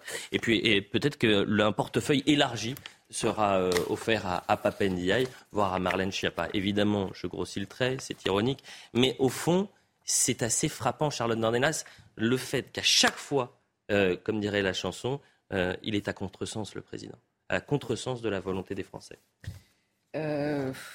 oui, mais alors là, sur, le, sur la question d'Elisabeth Borne, je pense que vous savez, quand, quand on pose la question aux Français et quand on nous pose la question de manière générale, on est tellement impuissant devant une réorientation politique ou un désaccord politique avec le chef de l'État qu'on se dit le meilleur moyen de l'exprimer, c'est de vouloir un changement de Premier ministre. Mais en soi, que ce soit Elisabeth Borne ou euh, quelqu'un d'autre, c'est pas la question de l'orientation politique ne se pose pas nécessairement, à moins que sur Elisabeth Borne en particulier, c'est un profil qui était finalement assez politique. Gauthier a rappelé les recadrages. C'est un vrai désaccord politique de fond qu'on retrouve avec Papendiaï, qu'on a retrouvé beaucoup entre Gérald Darmanin et Éric Dupont-Moretti, au moins dans les passes d'armes mmh, mmh. verbales. Donc c'est beaucoup plus un, éclaircissement. Euh... Bah, attendez, euh, Elisabeth Borne, c'est la fibre socialiste de la Macronie. Oui, mais ce que je veux dire. Donc, euh, euh, vous mettez, vous changez Elisabeth Borne, vous mettez Gérald Darmanin, c'est pas la même chose, c'est pas le même ton. Bah, vous mettez un, proche des Républicains, vous pouvez envisager. Ça dépend qui décide. Alors, ça, veut dire que c'est ça. En fait, ça, ça, veut dire quoi? C'est que c'est le président qui décide. Ah non, mais vous voyez bien que pour reprendre bah, votre exemple. on avance, on bah, passe à autre chose. Non, mais on, change de sujet, c'est pas grave. il était évident qu'il n'y aurait pas de remaniement sur, sur le papier. L'analyse, c'est le triomphe de l'analyse sur l'information et sur les intox d'information depuis un mois. Sur l'analyse, il n'y a personne aujourd'hui de mieux placer qu'Elisabeth Borne pour réunir la majorité. C'est le piège du en même temps. Si vous mettez Gérard Darmanin, les députés de macronistes de gauche s'en vont. Ils arrêtent de voter les lois. Donc il y, y, a un équilibre à trouver et cet équilibre, il ne tient qu'à travers la figure d'Elisabeth Borne. C'est simple, c'est mathématique, c'est une équation, c'est l'équation du en même temps. Elle est imparfaite, mais c'est le piège. il n'y avait pas d'autre solution. Bon. Les Français que... Là, les Français... là euh, Elliot, je vous rejoins, c'est que Emmanuel Macron aime tellement surprendre qu'à la limite, ça devient une sorte d'habitude. Il ne surprend plus. Et on, ça n'est pas d'aujourd'hui qu'on remarque qu'il a une certaine indifférence à l'égard du sentiment majoritaire des Français. Mais je pense, là où je me distingue de Laurent Jacobelli, je pense que euh, Elisabeth Borne est tout sauf une marionnette en réalité, la confirmation. C'est ce qu'a dit Laurent Jacobelli tout à l'heure. Oui, la confirmation de cette première ministre, à mon avis, c'est la défaite d'Emmanuel Macron qui n'a pas su se dépêtrer du rébus politique qui lui était soumis. Et c'est la victoire d'Elisabeth Borne qui, depuis le début, fait comme si elle ne pouvait pas être renvoyée qui a subi des rebuffades qu'elle a encaissées et qui a changé d'avis, notamment sur des points importants Laurent Jacobelli, ensuite Georges. Non, je suis pas d'accord avec vous. Je pense qu'effectivement, elle a tracé son sillon personnel, sa carrière personnelle, mais en matière politique, elle ne fait pas montre d'une volonté exceptionnelle. Elle est euh, là pour appliquer ce qu'on lui demande. C'est une techno froide. Et c'est pour ça qu'elle est là. Elle est là pour mettre en musique la volonté du président de la République. C'est le signal qu'il envoie. Ça va continuer comme ça. Georges Fenech en un mot, parce que, en fait, c'est une je information. Passe mon tour. Pourquoi? Parce que je peux pas en un mot, c'est pas possible. Ah bah alors en deux, allez-y. Non, ce que je voulais dire, c'est que les Français dont vous parlez tout à l'heure. Oui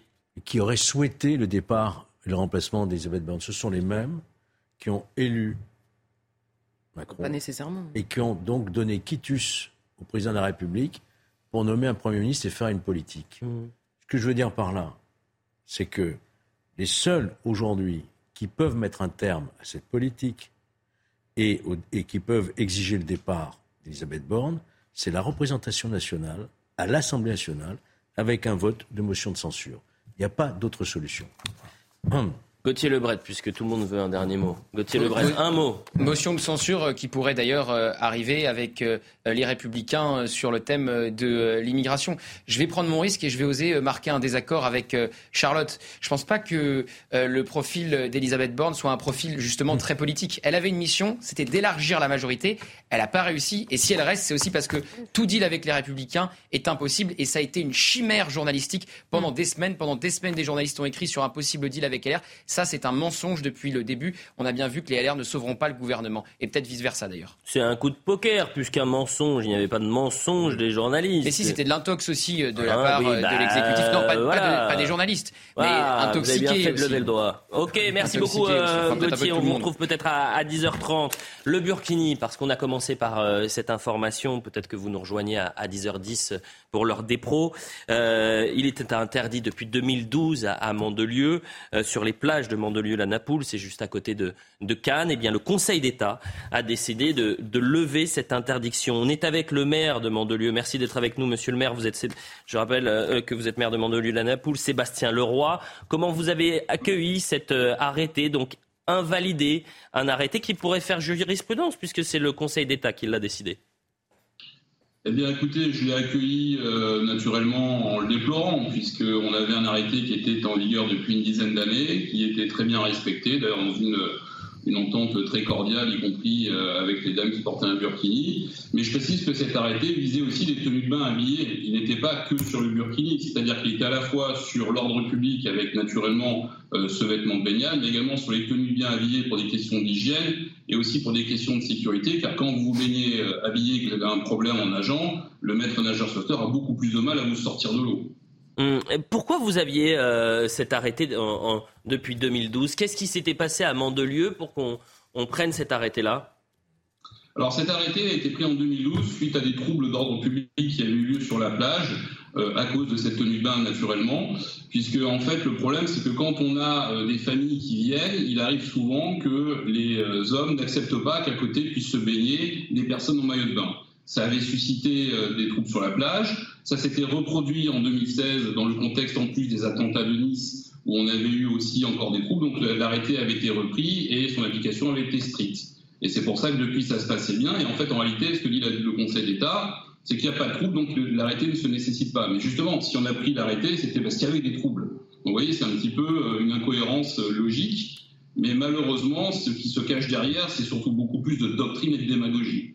Euh, si imaginons que cet été il y ait euh, de nouvelles tensions sur les plages de, Mandelieu, euh, est-ce que vous allez pouvoir redéposer un nouvel arrêté ou pas? Ah bah écoutez, s'il y a à nouveau des troubles, je prendrai toutes mes responsabilités, je remettrai en vigueur cet arrêté. Il a été fait pour préserver l'ordre public. Si le trouble à l'ordre public se reproduit, l'arrêté rentrera à nouveau en vigueur et je déplore que la Ligue des droits de l'homme se soit fait instrumentaliser, devienne l'outil des islamistes radicaux, puisque ceux qui ne respectaient pas cet arrêté, qui avait d'ailleurs été verbalisé, c'était justement des islamistes pratiquants radicaux, qui nous avaient dit qu'ils se serviraient de la Ligue des droits de l'homme pour le faire tomber. C'est exactement ce qui s'est passé. Et en ça, je rejoins les interrogations de la Première ministre et du ministre de l'Intérieur sur ce que devient la Ligue des droits de l'homme. C'était il y a quelques mois, sur leur ambiguïté. Ben, aujourd'hui, l'ambiguïté est levée et on s'aperçoit que la Ligue des droits de l'homme devient un instrument de l'islam radical en France. Une dernière question, monsieur le maire. Ce serait pas plus simple que les députés euh, posent cette question à l'Assemblée et qu'il y ait une loi sur le Burkini, tout simplement? Eh ben, exactement, je l'appelle de mes voeux. Il est temps que le législateur s'empare de cette question. Je pense qu'on ne peut pas accepter en France, qui est le pays des Lumières et des droits de l'homme, que des vêtements qui soient le symbole de l'asservissement de la femme et du signe symbolique de son infériorité par rapport à l'homme puissent être encore tolérés. Ça va contre le sens de ce qu'est notre République, ça va contre le sens de l'histoire de notre pays. Et aujourd'hui, je pense que ça suffit. Euh, c'est aller trop loin. Donc il est temps que le législateur prenne ses responsabilités et ne se contente pas de faire de vains discours comme d'habitude. Je vais vous laisser. Euh, merci beaucoup, monsieur le maire. Euh, on, découvre beaucoup de dossiers derrière vous sur le bureau. J'imagine que vous avez une matinée chargée. c'est toujours intéressant de, voir ce qui peut se passer derrière. Il y en a beaucoup. Hein. Là, je, je, peux en voir une dizaine. Vous avez du travail, monsieur le maire. Je vous laisse. Le député que vous êtes, pourquoi les députés ne prennent pas en main cette question-là? Pourquoi aujourd'hui ce sont les maires qui sont obligés euh, d'entrer dans des bras de fer avec euh, des associations, la Ligue des droits de l'homme, et, contourner finalement la, question du Burkini? Vous avez raison, on peut très bien prendre ça en main et faire une proposition de loi. Le problème, c'est qu'on est obligé maintenant de légiférer sur tout, parce qu'il y a une attaque de l'islam radical sur notre société qui veut islamiser euh, nos coutumes et, nos valeurs, et que donc ils se servent de tous les interstices possibles dans la loi, euh, dans les règlements pour passer. On l'a bien vu là. Euh, ils se sont servis de la Ligue des droits de l'homme pour faire une espèce de fatwa juridique contre un maire qui, lui, voulait préserver notre identité. Donc il faut, je crois, au-delà de légiférer, nommer le mal. Oui, aujourd'hui, il y a un islam radical qui avance centimètre carré par centimètre carré et qui, face à lui, trouve parfois des élus ou des dirigeants faibles ou qui regardent ailleurs. Euh, comment accepter La question, c'est est-ce qu'il faut. Non, mais la question, c'est pour régler ce problème, c'est qu'il faut interdire le voile dans l'espace public. Marine Le Pen y avait renoncé en, 2000, en 2022. Non elle avait renoncé. Ah, bah, si, si, elle avait renoncé. Je crois que.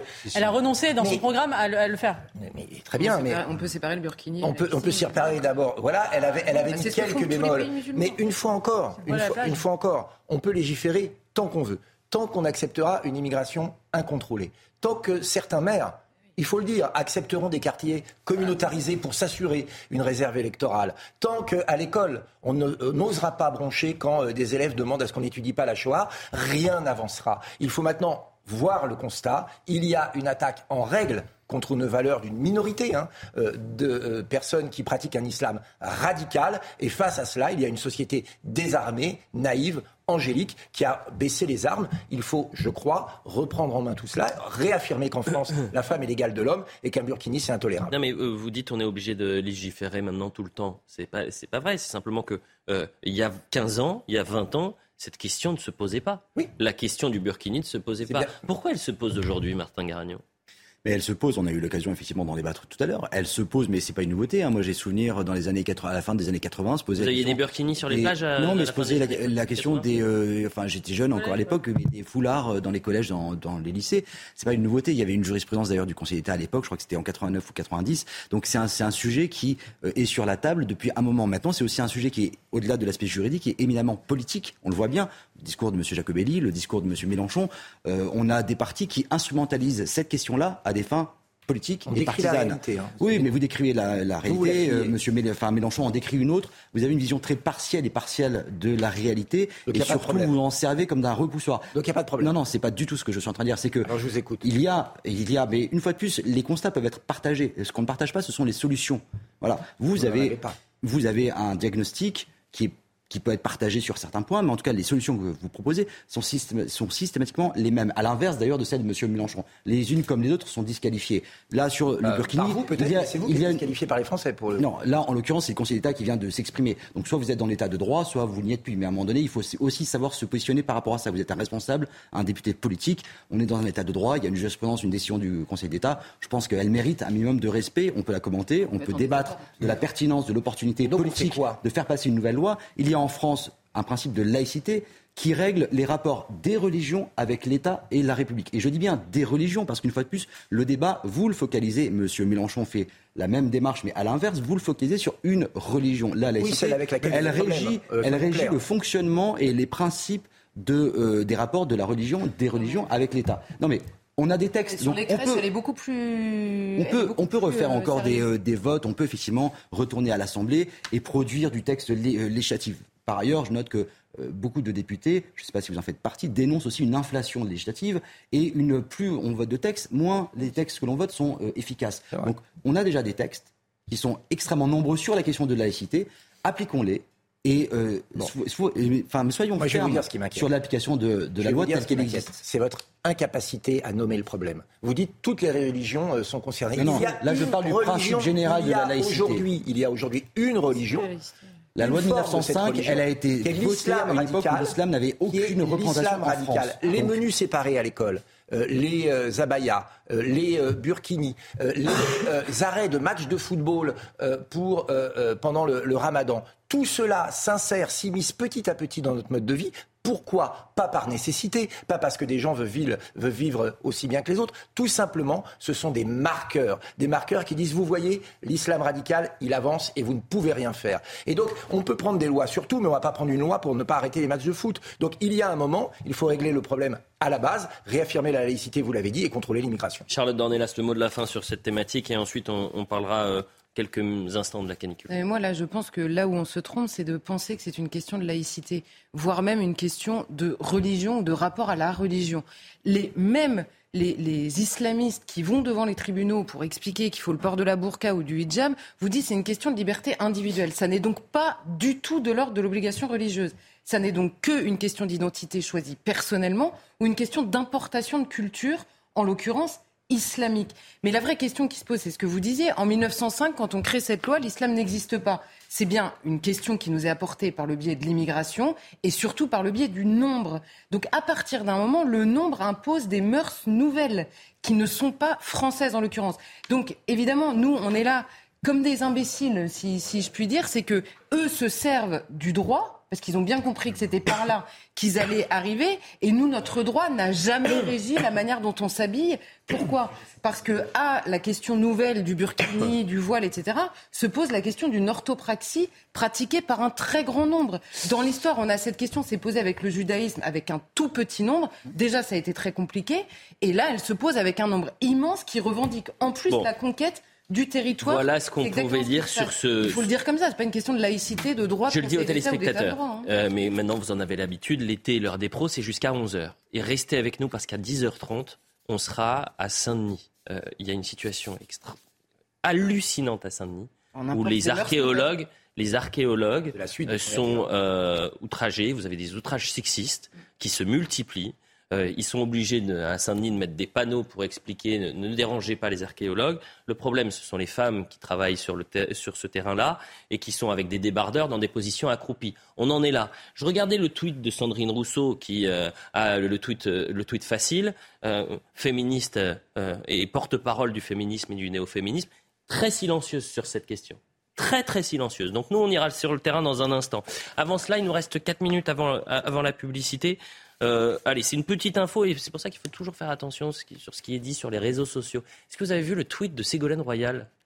Non. Vous n'avez pas vu? Mais j'ai failli tomber dans le panneau moi aussi. Hein. Euh, Ségolène Royal, elle a tweeté avec une facture. Euh, regardez, c'est à Paris, certains bistrots facturent même les glaçons. Hashtag canicule, hashtag chaleur. C'est la faute de Jean-Luc Mélenchon, la canicule, le réchauffement climatique et la facturation des glaçons? C'est lui, voilà ce que tweet euh, Ségolène Royal. Alors moi, quand je vois ça, je me dis, on va ouvrir là-dessus. Des glaçons qui sont maintenant payants à Paris, mais on est chez les fous. Sauf que, alerte info publie. Bonsoir Ségolène Royal, pourriez-vous vérifier à quoi vous euh, réagissez avant de vous engager à tweeter? Le compte que vous citez usurpe mon identité. En plus de cela, l'information est fausse. Bonne soirée. Et heureusement que Benjamin No était là ce matin, puisque c'est Benjamin No qui m'a dit eh, écoute, Elliot, euh, ça date de, 2020. Euh, TF1 avait fait un, sujet là-dessus. Et l'information, elle, est fausse. Euh, on n'a pas de glaçons payants dans les bistrots parisiens. Je signale juste que Ségolène Royal, son tweet, a été repris, liké en quelque sorte, aimé par un certain Manuel Bompard. Vous imaginez, il faut faire toujours très attention. Oh, ils se sont trompés. Oui, mais l'erreur est une. Non, mais évidemment, mais bien sûr. Mais c'est toujours intéressant de voir quand on parle des dangers des réseaux sociaux. Ah oui, ça. Moi, ils auraient le droit de facturer les glaçons, tiens, fait. Oui, bah ils, ont, ils, ont, ils, auraient le droit de facturer. Je crois que. Mais vous imaginez, moi, quand j'ai vu cette information hier, j'allais foncer droit devant. Hein. J'allais vous dire, j'ai une info pour Philippe Bilger ce matin. Ça va être super. On va, on va commencer par ça. Eh ben non. Ségolène, pour une fois, a été un peu rapide. C'est la, seule. C'est la seule. C'est la seule fois. Euh, tiens, partons en pub euh, un tout petit peu plus tôt. Euh, comme ça, on aura vraiment toute la partie pour revenir sur cette situation à, Saint-Denis. Et puis, on reviendra sur cette information du matin, qui est peut-être l'information aux enjeux capitaux, puisque la facture d'électricité va augmenter de 10% à partir du 1er août. Merci. Il y a un peu moins de 10h30. Nous sommes en direct, Philippe Bilger, et vous êtes au téléphone. Voilà, c'est fini. je suis à deux doigts de vous mettre un carton rouge. Même pas de carton jaune, c'est carton rouge direct. Il y, a des exemples de distraction illustres, comme Alain Finkielkraut. ah, quelle séquence avec Pascal Pro. On est en Elle est formidable, cette séquence. Parlons de, Saint-Denis à, présent. Depuis plusieurs semaines, les euh, archéologues qui travaillent à Saint-Denis actuellement sont la cible d'outrages sexistes sur un chantier de recherche préalable aux travaux de réaménagement d'un site. Les femmes archéologues sont interpellées par des voyeurs, mais aussi par des femmes, car ces recherches impliquent de travailler au sol, écoutez bien, hein, de travailler au sol dans des positions accroupies ou allongée. Elles travaillent en débardeur. Voilà pourquoi ces femmes sont outragées. Il n'y a pas de plainte pour l'instant déposée et si on traite de ce sujet, c'est parce que la mairie de Saint-Denis, les conseillers municipaux, la maire adjointe a appelé ces femmes à porter plainte. Euh, ces signalements ont été faits à la mairie. Des messages de sensibilisation euh, ont été installés tout autour du site. C'est-à-dire que là, aujourd'hui, comprenez bien ce qui se passe en France. Vous avez un site archéologique, vous avez des panneaux pour expliquer aux gens que ce n'est pas bien de harceler des femmes qui travaillent en débardeur dans des positions accroupies. C'est juste une histoire de fou. Hmm. C'est juste une histoire de fou. Donc on est avec Maureen Vidal, qui est notre reporter sur le terrain. Euh, Maureen, racontez-nous un peu ce qui se passe, puisque là, tout le site est sécurisé, et puis que vous ont dit les personnes que vous avez pu rencontrer. Exactement, Elliot. Alors, comme vous le disiez, du coup, des femmes archéologues qui effectuent donc euh, des fouilles ici sur ce site sont harcelées par des passants depuis plusieurs semaines. Alors, donc, des remarques sexistes sur leur tenue, pardon, notamment en débardeur sous la chaleur. Elles sont sifflées, parfois même insultées par certains hommes, mais aussi, comme vous le disiez, par des femmes qui ne tolèrent pas leur tenue et leur position, puisque ces archéologues sont souvent accroupis à genoux au sol pour effectuer leurs recherches. Alors, tout autour du chantier, la mairie de la ville a disposé euh, ces affiches qu'on va vous montrer, donc qui rappellent le respect de leur travail et les violences et remarques sexistes qui peuvent faire euh, l'objet de poursuites. L'affiche rappelle que depuis août 2018, l'outrage sexiste est une infraction pénale. Alors des agressions qui choquent évidemment euh, les passants, hein, bien sûr, ici à Saint-Denis. D'ailleurs, je vous propose d'en écouter quelques-uns ce manque de respect des gens qui travaillent, et puis ce, côté, il y, a un côté religieux derrière. Hein. C'est parce qu'une femme ne doit pas euh, ne doit pas montrer ses jambes, etc. Bah, ils ont droit de faire euh, euh, ce qu'ils veulent. En plus, ils travaillent. C'est pas pour, euh, pour faire passer le temps un truc comme ça. Voilà. On est dans un pays de démocratie quand même, non? Elle s'habille comme elle veut, elle fait ce qu'elle veut, voilà. Hein. Les gens, ils font leur boulot. Il vaut me laisser faire leur boulot tranquille. Ça sert à rien de, de les embêter. Alors euh, effectivement, hein, Elliot, des barrières sont disposées autour euh, du site archéologique. La ville, comme vous le disiez également, encourage ces femmes à porter plainte en cas euh, d'harcèlement qu'elles peuvent subir ici sur leur terrain. Et pour, pour le moment, aucune plainte n'a été déposée. Eh bien, écoutez, Maureen, merci beaucoup. On reste sur vos images et sur les images de, Sacha Robin. ce qui est intéressant, c'est que pour l'instant, il n'y a pas de plainte, comme l'a dit très bien Maureen, de déposer, que la mairie sollicite et accompagne ces femmes qui sont actuellement, euh, euh, non pas harcelées, mais victimes d'outrages sexistes, euh, que c'est l'omerta complète chez les féministes. Sandrine Rousseau, qui était la première à participer à une manifestation interdite avec Assa Traoré, là on la voit moins à Saint-Denis. Hein. On ne la voit pas arriver pour savoir ce qu'il se passe, prendre le pouls de ces, femmes qui travaillent, qui sont outragées. On sera dans un instant avec Bailly Bagayoko, qui est le chef de file LFI de, de, de Saint-Denis. Quel regard vous portez sur ça en prenant énormément de précautions, puisque pour l'instant, il n'y a pas de plainte de déposer Moi, ce qui me frappe, c'est que ces fouilles archéologiques euh, se passent à Saint-Denis. Et euh, euh, elles, essaient de dégager, je crois, le, village historique de Saint-Denis, qui, qui, date, du 9e siècle. Il y a des couches de culture, d'ailleurs, à Saint-Denis, c'est très très ancienne, puisque ça date, il y avait une nécropole gallo-romaine, puis il y a eu évidemment la nécropole des rois de France. Donc ce qui me frappe, c'est le décalage entre cette histoire longue, cette histoire française, Saint-Denis comme symbole finalement de siècles et des siècles d'histoire française, et euh, finalement une, une, une, un choc culturel, puisque effectivement, euh, on voit que euh, si ces femmes sont sifflées, outragées, etc., c'est parce qu'elles, c'est en raison effectivement de, de, raisons culturelles qui font pour une certaine population récemment arrivée sur le territoire français, la femme n'a pas le droit de, de montrer ses jambes, de montrer, de montrer ses bras. Et effectivement, c'est, moi, ce qui me frappe, c'est ce décalage entre comment dire, la vieille histoire euh, de Saint-Denis et cette nouvelle culture. Important aussi de donner la parole aux habitants euh, de, Saint-Denis et, que, et la Maureen Vidal a, tendu le micro. Euh, Maureen, et, vous avez entendu les, habitants qui disent mais les, femmes font ce qu'elles veulent, c'est pas normal, on ne peut pas vivre dans cette société-là. C'est quand même terrifiant de se dire qu'aujourd'hui, vous avez, d'ailleurs quand on a aperçu les images de Sacha Robin, vous voyez qu'il n'y avait plus de débardeurs. Hein. C'était le, t-shirt blanc. Et, on est obligé de mettre des pancartes pour dire adopter le bon, bon comportement. C'est ce panneau-là qui est terrifiant. C'est-à-dire qu'au cœur même de la France, proche de la capitale, dans une cité euh, euh, historique, on est obligé de mettre des affichettes pour expliquer qu'en France, on n'insulte pas une femme qui a les bras nus. C'est-à-dire qu'on en est là. On a tellement importé d'autres cultures, on les a tellement laissés s'imposer qu'aujourd'hui, on est obligé d'écrire des évidences. Mais jamais il n'y a eu autant de recul euh, du droit de la femme que récemment à cause de cela. Jamais il y a eu autant de recul du droit des homosexuels dans certains quartiers à cause de cela. Jamais il y a eu euh, autant de recul des droits euh, des Français de confession juive à cause de cela. Et donc on ne va pas continuer comme ça longtemps. Il faut maintenant réimposer nos valeurs. En France, la femme a le droit de travailler. En France, la femme a le droit d'avoir les bras nus. C'est comme ça. Ceux à qui ça ne plaît pas ne doivent pas venir dans notre pays. Mais nous ne devons pas changer nos traditions et nos valeurs. C'est ça qu'il faut réaffirmer euh, à longueur de temps sans avoir peur de faire les bons constats. C'est aussi pour ça qu'on invite à appeler la police dès qu'il se passe quelque chose, soutient l'adjointe à la mairie de Saint-Denis euh, chez nos confrères de, de BFM. Grâce aux caméras de vidéoprotection, on peut retrouver facilement les personnes autrices porter plainte contre des hommes harceleurs. Ça doit aboutir. Donc bravo à, la mairie de Saint-Denis qui se, qui se mobilise. Euh, on est qui, oublie, qui oublie de préciser que dans les témoignages, il y a aussi beaucoup de femmes qui font des commentaires. Donc ça s'appelle l'imposition de mœurs nouvelles. Bah, pour les femmes qui en général sont très très très euh, euh, véhémentes, sur l'imposition des mœurs. C'est par elles que des mœurs s'imposent, évidemment. Baï Bakayoko est avec nous. Merci d'être euh, en direct. Vous êtes conseiller municipal, chef de file LFI à, Saint-Denis. On a du mal à imaginer aujourd'hui qu'une telle situation puisse se produire sur euh, le sol français. Est-ce que vous avez des précisions? Est-ce que vous savez ce qui s'est passé euh, autour de ce site archéologique et depuis combien de temps ça dure? La première chose, c'est que moi, je ne suis pas un conseiller municipal, je suis chef de file de la, France Insoumise euh, donc, à Saint-Denis. Pardonnez-moi. Je suis un enfant. Voilà, je suis un enfant de Saint-Denis et j'ai grandi à Saint-Denis. J'ai eu des fonctions électives à, Saint-Denis.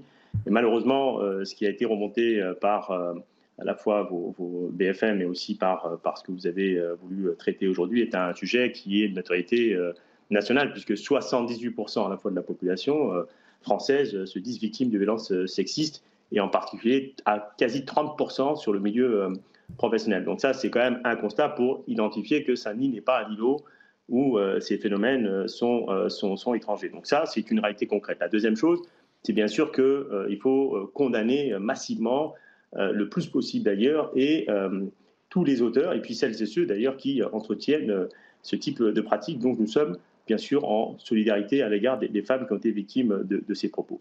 La troisième chose de ce qui a été dit, c'est le caractère un peu, un peu à mon avis, complètement irresponsable de, de, Jacobelli, alors dont on connaît bien sûr les propos. On voyait très bien que sur un sujet extrêmement sérieux, le premier réflexe vise bien sûr à essayer d'incriminer une partie de la population euh, comme si cette partie de la population était euh, principalement responsable des 78% euh, de Français qui se disent victimes de violences sexistes.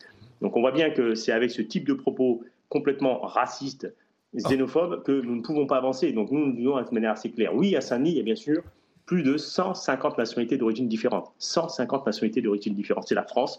Que ça plaise ou que ça déplaise, entre guillemets, je veux dire, à M. Jacobelli, c'est la réalité concrète. Alors maintenant, au-delà des grands discours et des sorties euh, euh, de, de phrasés de, quelques-uns, la question qui est posée en réalité à la société, particulièrement à l'État, euh, c'est pourquoi elle a refusé d'ailleurs les 1 milliard que nous avons, nous, proposé pour mettre des moyens importants sur la question des luttes. Monsieur ah, Bakayoko, attendez deux secondes, deux secondes. Monsieur Bakayoko, je me permets de vous, vous c'est toujours compliqué quand les gens ne sont pas en plateau, et, et je vous remercie d'être en direct avec nous, mais je vous ai posé des questions très concrètes. C'est que se passe-t-il autour de ce site? Est-ce qu'on sait qui sont les auteurs de bah, ces faits. Pardonnez-moi, c'est vraiment, moi, euh, il y a évidemment le discours politique et, chacun euh, euh, a son, discours. Vous, aviez parlé de Laurent Jacobelli, il y a aussi Martin Garagnon. Vous-même, vous avez un, discours général. Moi, je veux revenir sur ce cas particulier parce que vous dites ça arrive tout le temps en milieu, en tous les cas trop souvent, et vous avez entièrement raison en milieu professionnel. 78% euh, de, femmes ont, déjà été victimes d'outrage sexiste. Vous avez raison. En revanche, pardonnez-moi de le dire comme ça, c'est la première fois que j'entends qu'une femme est euh, victime d'outrage sexiste lorsqu'elle fait son travail d'archéologue parce qu'elle est en position euh, accroupie ou couchée et qu'elle porte un débardeur. Donc, est-ce que vous pouvez me donner plus de précision, vous qui connaissez bien évidemment mieux que moi Saint-Denis Et c'est pour ça que je vous donne la parole. D'accord, mais j'entends très bien ce que vous dites. Vous me dites avoir des éléments précis. Vous avez interrogé, euh, vous avez d'ailleurs entendu euh, le propos de la maire adjointe, qui est en responsabilité, qui est en charge de cette délégation-là, et qui n'a été en incapacité de vous donner des éléments probants sur ce qui s'est passé. Le journaliste qui a relayé les éléments euh, s'est contenté de relayer véritablement ce qui lui a été dit. On n'a pas eu, à, y compris à visage caché, d'interviews de femmes qui travaillent sur site, ni de syndicats qui ont relayé ça. Donc est-ce que ça veut dire que ça les invalide? Non, ça ne les invalide pas. Mais la question, de, pour être concrète par rapport à ce que vous posez, c'est de dire qu'est-ce qui se passe sur ce site-là? On est sur un site en hypercentre, donc avec un projet d'aménagement qui est quand même pas, entre guillemets, le premier projet d'aménagement euh, du centre-ville de Saint-Denis. Je vous rappelle que la basilique de Saint-Denis a obtenu des fouilles depuis des années, mhm. que euh, tout le secteur, entre guillemets, de l'hypercentre est euh, bien connu pour avoir des fouilles régulières. Et c'est la première fois, et c'est vrai, c'est la première fois en tout cas, qu'en responsabilité, nous avons pu entendre parler de, de cette situation-là. Donc ça ne veut pas dire que c'est quelque chose de complètement étranger à, la société euh, mm. française et à la société en tout cas locale. Donc ça, c'est une première chose. La deuxième chose, bien sûr, c'est au-delà des constats, c'est concrètement euh, que faire?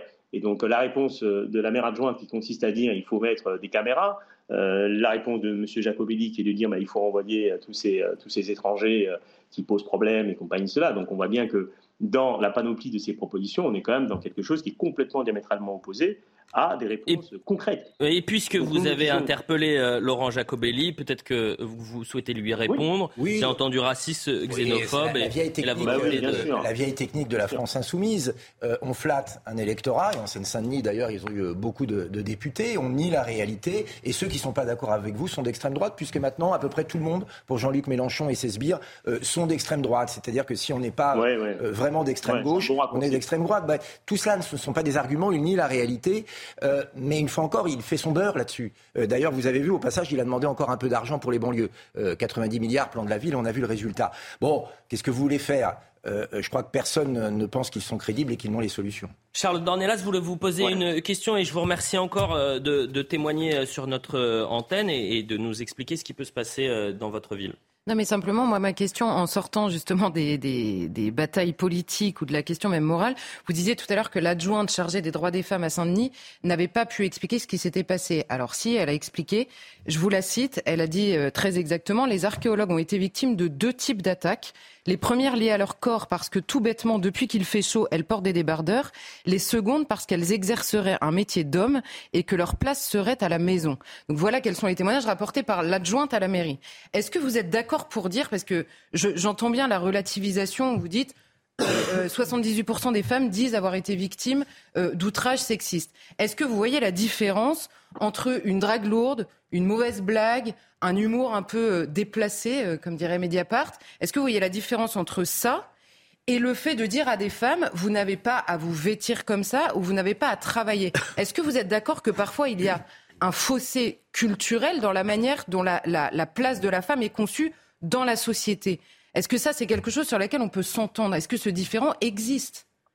Mais ce différent, c'est différent non seulement il existe, il est documenté, et il n'est pas du fait euh, principalement de ceux qui sont issus euh, euh, de, l'immigration, pour, pour prendre le terme de, qui a été employé. Donc, si. on dit à 70% de la situation, la population française, c'est-à-dire que c'est une question nationale qui est posée.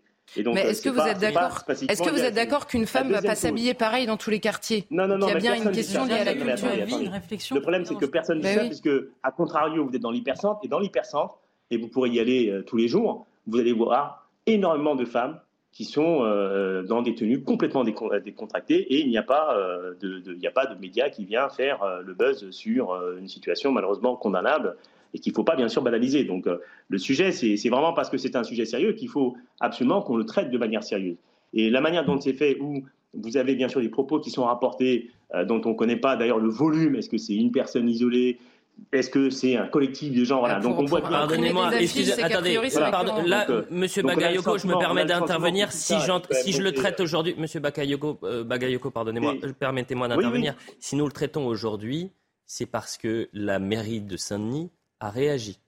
Et parce que nous ah sommes allés sur le terrain. Parce qu'aujourd'hui, euh, dans l'hypercentre, comme vous dites, de Saint-Denis, il y a des pancartes qui sont mises. Il y a, s'il vous plaît, laissez-moi terminer, Monsieur Bagayoko, c'est toujours difficile, encore une fois. Euh, euh, il y a des pancartes qui sont installées tout autour du site pour expliquer que euh, ce ne sont pas des comportements appropriés. Pardonnez-moi. Personne ne dit. Non, mais moi, quand je vois cette information, je tombe de ma chaise. C'est aussi simple que ça. Et on a besoin de comprendre, surtout.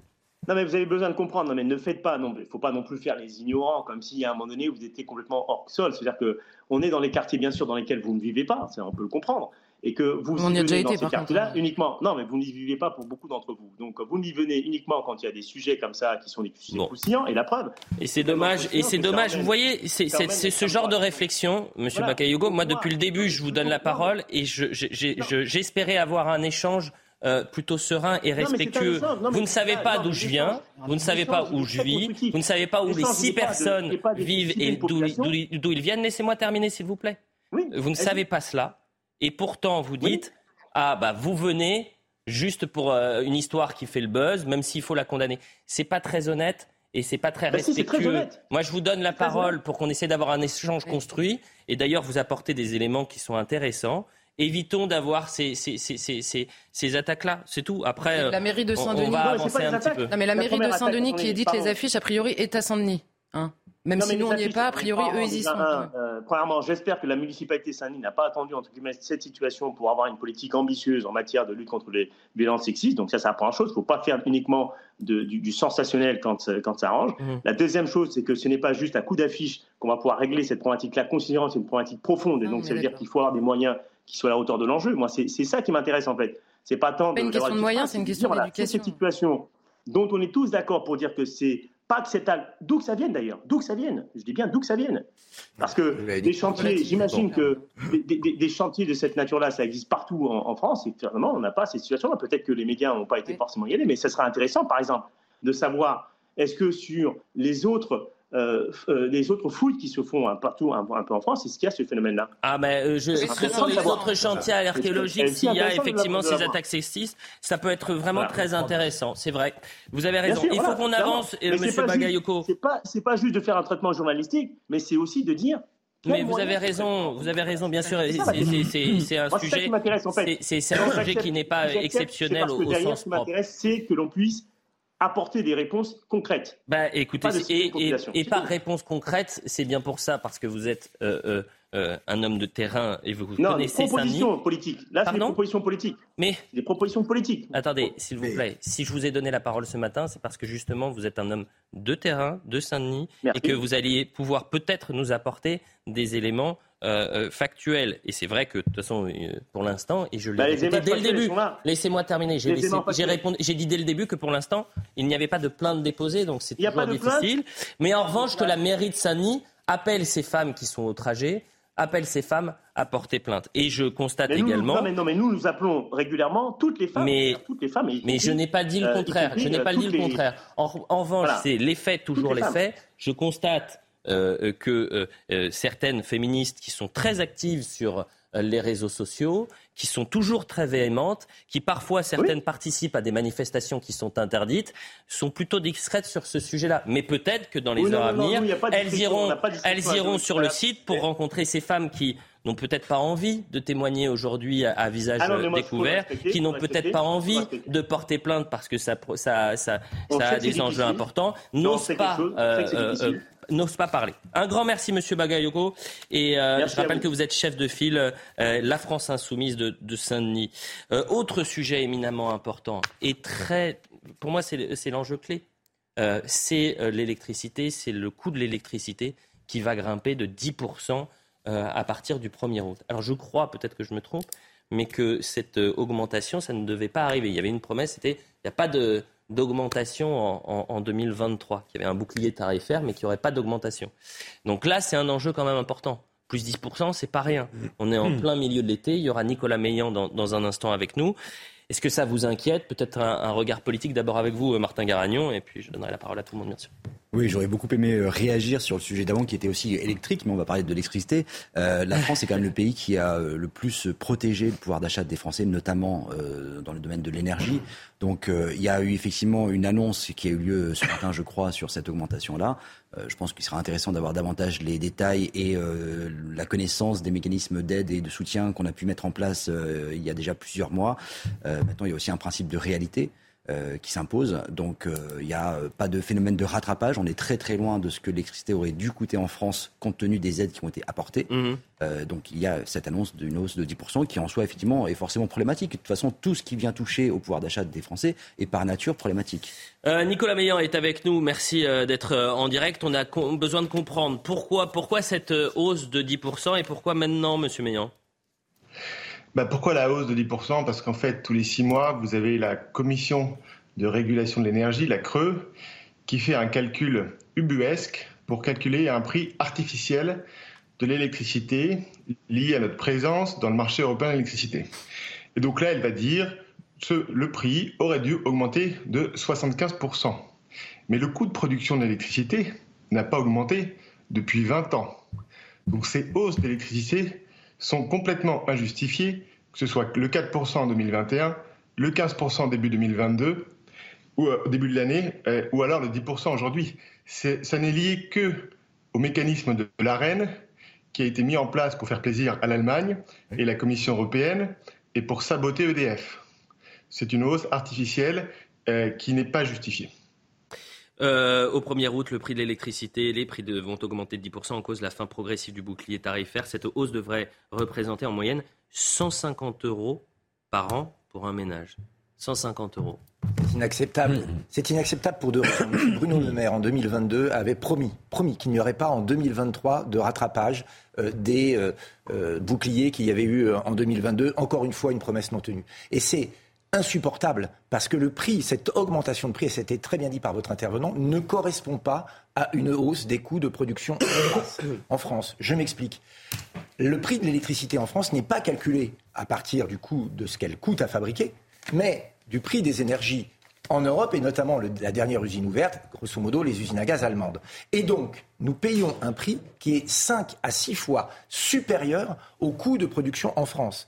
Le gouvernement s'il il n'avait pas euh, décéléré sur le nucléaire, bon, il a changé de pied, tant mieux, et s'il n'avait pas accepté de continuer dans ce marché européen de l'électricité et de l'énergie, nous n'en serions pas là. La facture serait divisée par deux, voire par trois. Donc il y a des mesures concrètes qu'on peut prendre, que d'autres pays ont pris en Europe, je citerai euh, l'Espagne et le Portugal, et que le président de la République refuse de prendre, probablement parce que c'est une proposition de Marine Le Pen et du Rassemblement national. Mais honnêtement, l'écart entre le coût de production et le prix de vente de l'électricité est indécent, surtout quand on sait que ça va mettre des Français dans la misère, des Français qui ont déjà du mal à payer leur alimentation euh, ou leur essence. Honnêtement, euh, vous devriez agir et non pas euh, vous autosatisfaire de votre politique. Nicolas Meillan, une autre question. Ça va toucher tous les ménages? Est-ce que ça touche également les, les, commerçants, cette hausse, les artisans? Je pense par exemple aux boulangers, aux restaurateurs qui ont vu, et on a fait tous ces sujets en, décembre, janvier dernier, qui ont vu parfois leur euh, facture multipliée par, euh, par 20 euh, pendant, la crise. si vous voulez, ça va toucher tous ceux qui avaient été épargnés jusque-là. Donc ça va être les petits, les petites TPE jusqu'à une puissance de 36 KVA. Euh, ça ne va pas parler à beaucoup, mais bon, c'est toutes les toutes petites TPE qui étaient protégées par le tarif bleu régulé qui vont être touchées. Mais ce que je veux dire, c'est que nous, début juin, nous avons proposé avec Arnaud Montebourg euh, Luc Lefloc-Prigent, Henri Proglio, ancien PDGDF, Raphaël Schellenberger et euh, Hervé Machenot une solution. Une solution qui consiste pour Bruno Le Maire et euh, Agnès Pannier-Runacher à signer un décret tout de suite pour suspendre la reine. C'est prévu dans la loi et ça, ça permettra de revenir à l'état d'avant où EDF vendait son électricité régulée et avait son monopole. La reine, l'ouverture de la concurrence n'a pas fonctionné. Nous avons aujourd'hui 125 sensus qui se nourrissent sur le dos d'EDF, qui n'ont pas investi un euro pour produire de l'électricité. Il est temps de mettre fin à cette folie et à revenir à la situation d'avant. Nicolas Meillan, est-ce que euh, si ça augmente de 10% en, août, euh, et ce sera ma dernière question, est-ce que ça peut encore augmenter euh, à la rentrée, à l'automne, à, l'hiver prochain? Ah ils vous referont le coup tous les six mois. Ils vous diront on aurait dû augmenter de 75%, on va vous mettre 10%. On aurait dû augmenter de 75%, on va vous mettre 15%. C'est ubuesque. Le coût de l'électricité de production en France, c'est 60 euros du mégawattheure. Depuis 40 ans, ça n'a pas augmenté d'un iota il n'y a aucune raison que le prix d'électricité augmente, à part pour financer des traders et des sensus euh, qui pompent le sang d'EDF, qui aujourd'hui, je vous le rappelle, une dette de, 65 milliards d'euros et qui a fait une perte de 20 milliards d'euros l'an dernier. Il est temps d'arrêter tout de suite cette situation. Eh bien, écoutez, les sensus vont apprécier votre discours. Merci pour cette euh, analyse et, d'y voir un peu plus clair concernant cette augmentation qui va donc toucher tous les, tous les Français qui nous ont regardés euh, ce matin, plus 10% euh, le taux d'électricité, de facture d'électricité à partir du 1er août. L'émission est terminée. Je vais tous vous remercier. Euh, on se retrouve évidemment ce soir pour l'heure des Pro 2. Audrey Siraka était à la réalisation, euh, Bouka Abella à la vision, Rodrigo Le Prado au son, Benjamin No et Théo Grévin ont préparé cette émission. L'heure des pros à revoir sur cnews.fr. Vous êtes encore au téléphone Non, non, je. Ici, regardez, non, mais là, là, il y a, la preuve. J'ai mes clés. Aïe, aïe, aïe, aïe, aïe, aïe. Vous avez perdu vos clés. je vous donne les miennes. Je vous donne les... non, mais il n'ouvrirait pas la même chose. Ah. Allez, euh, rendez-vous ce soir dans un instant, c'est Mini News.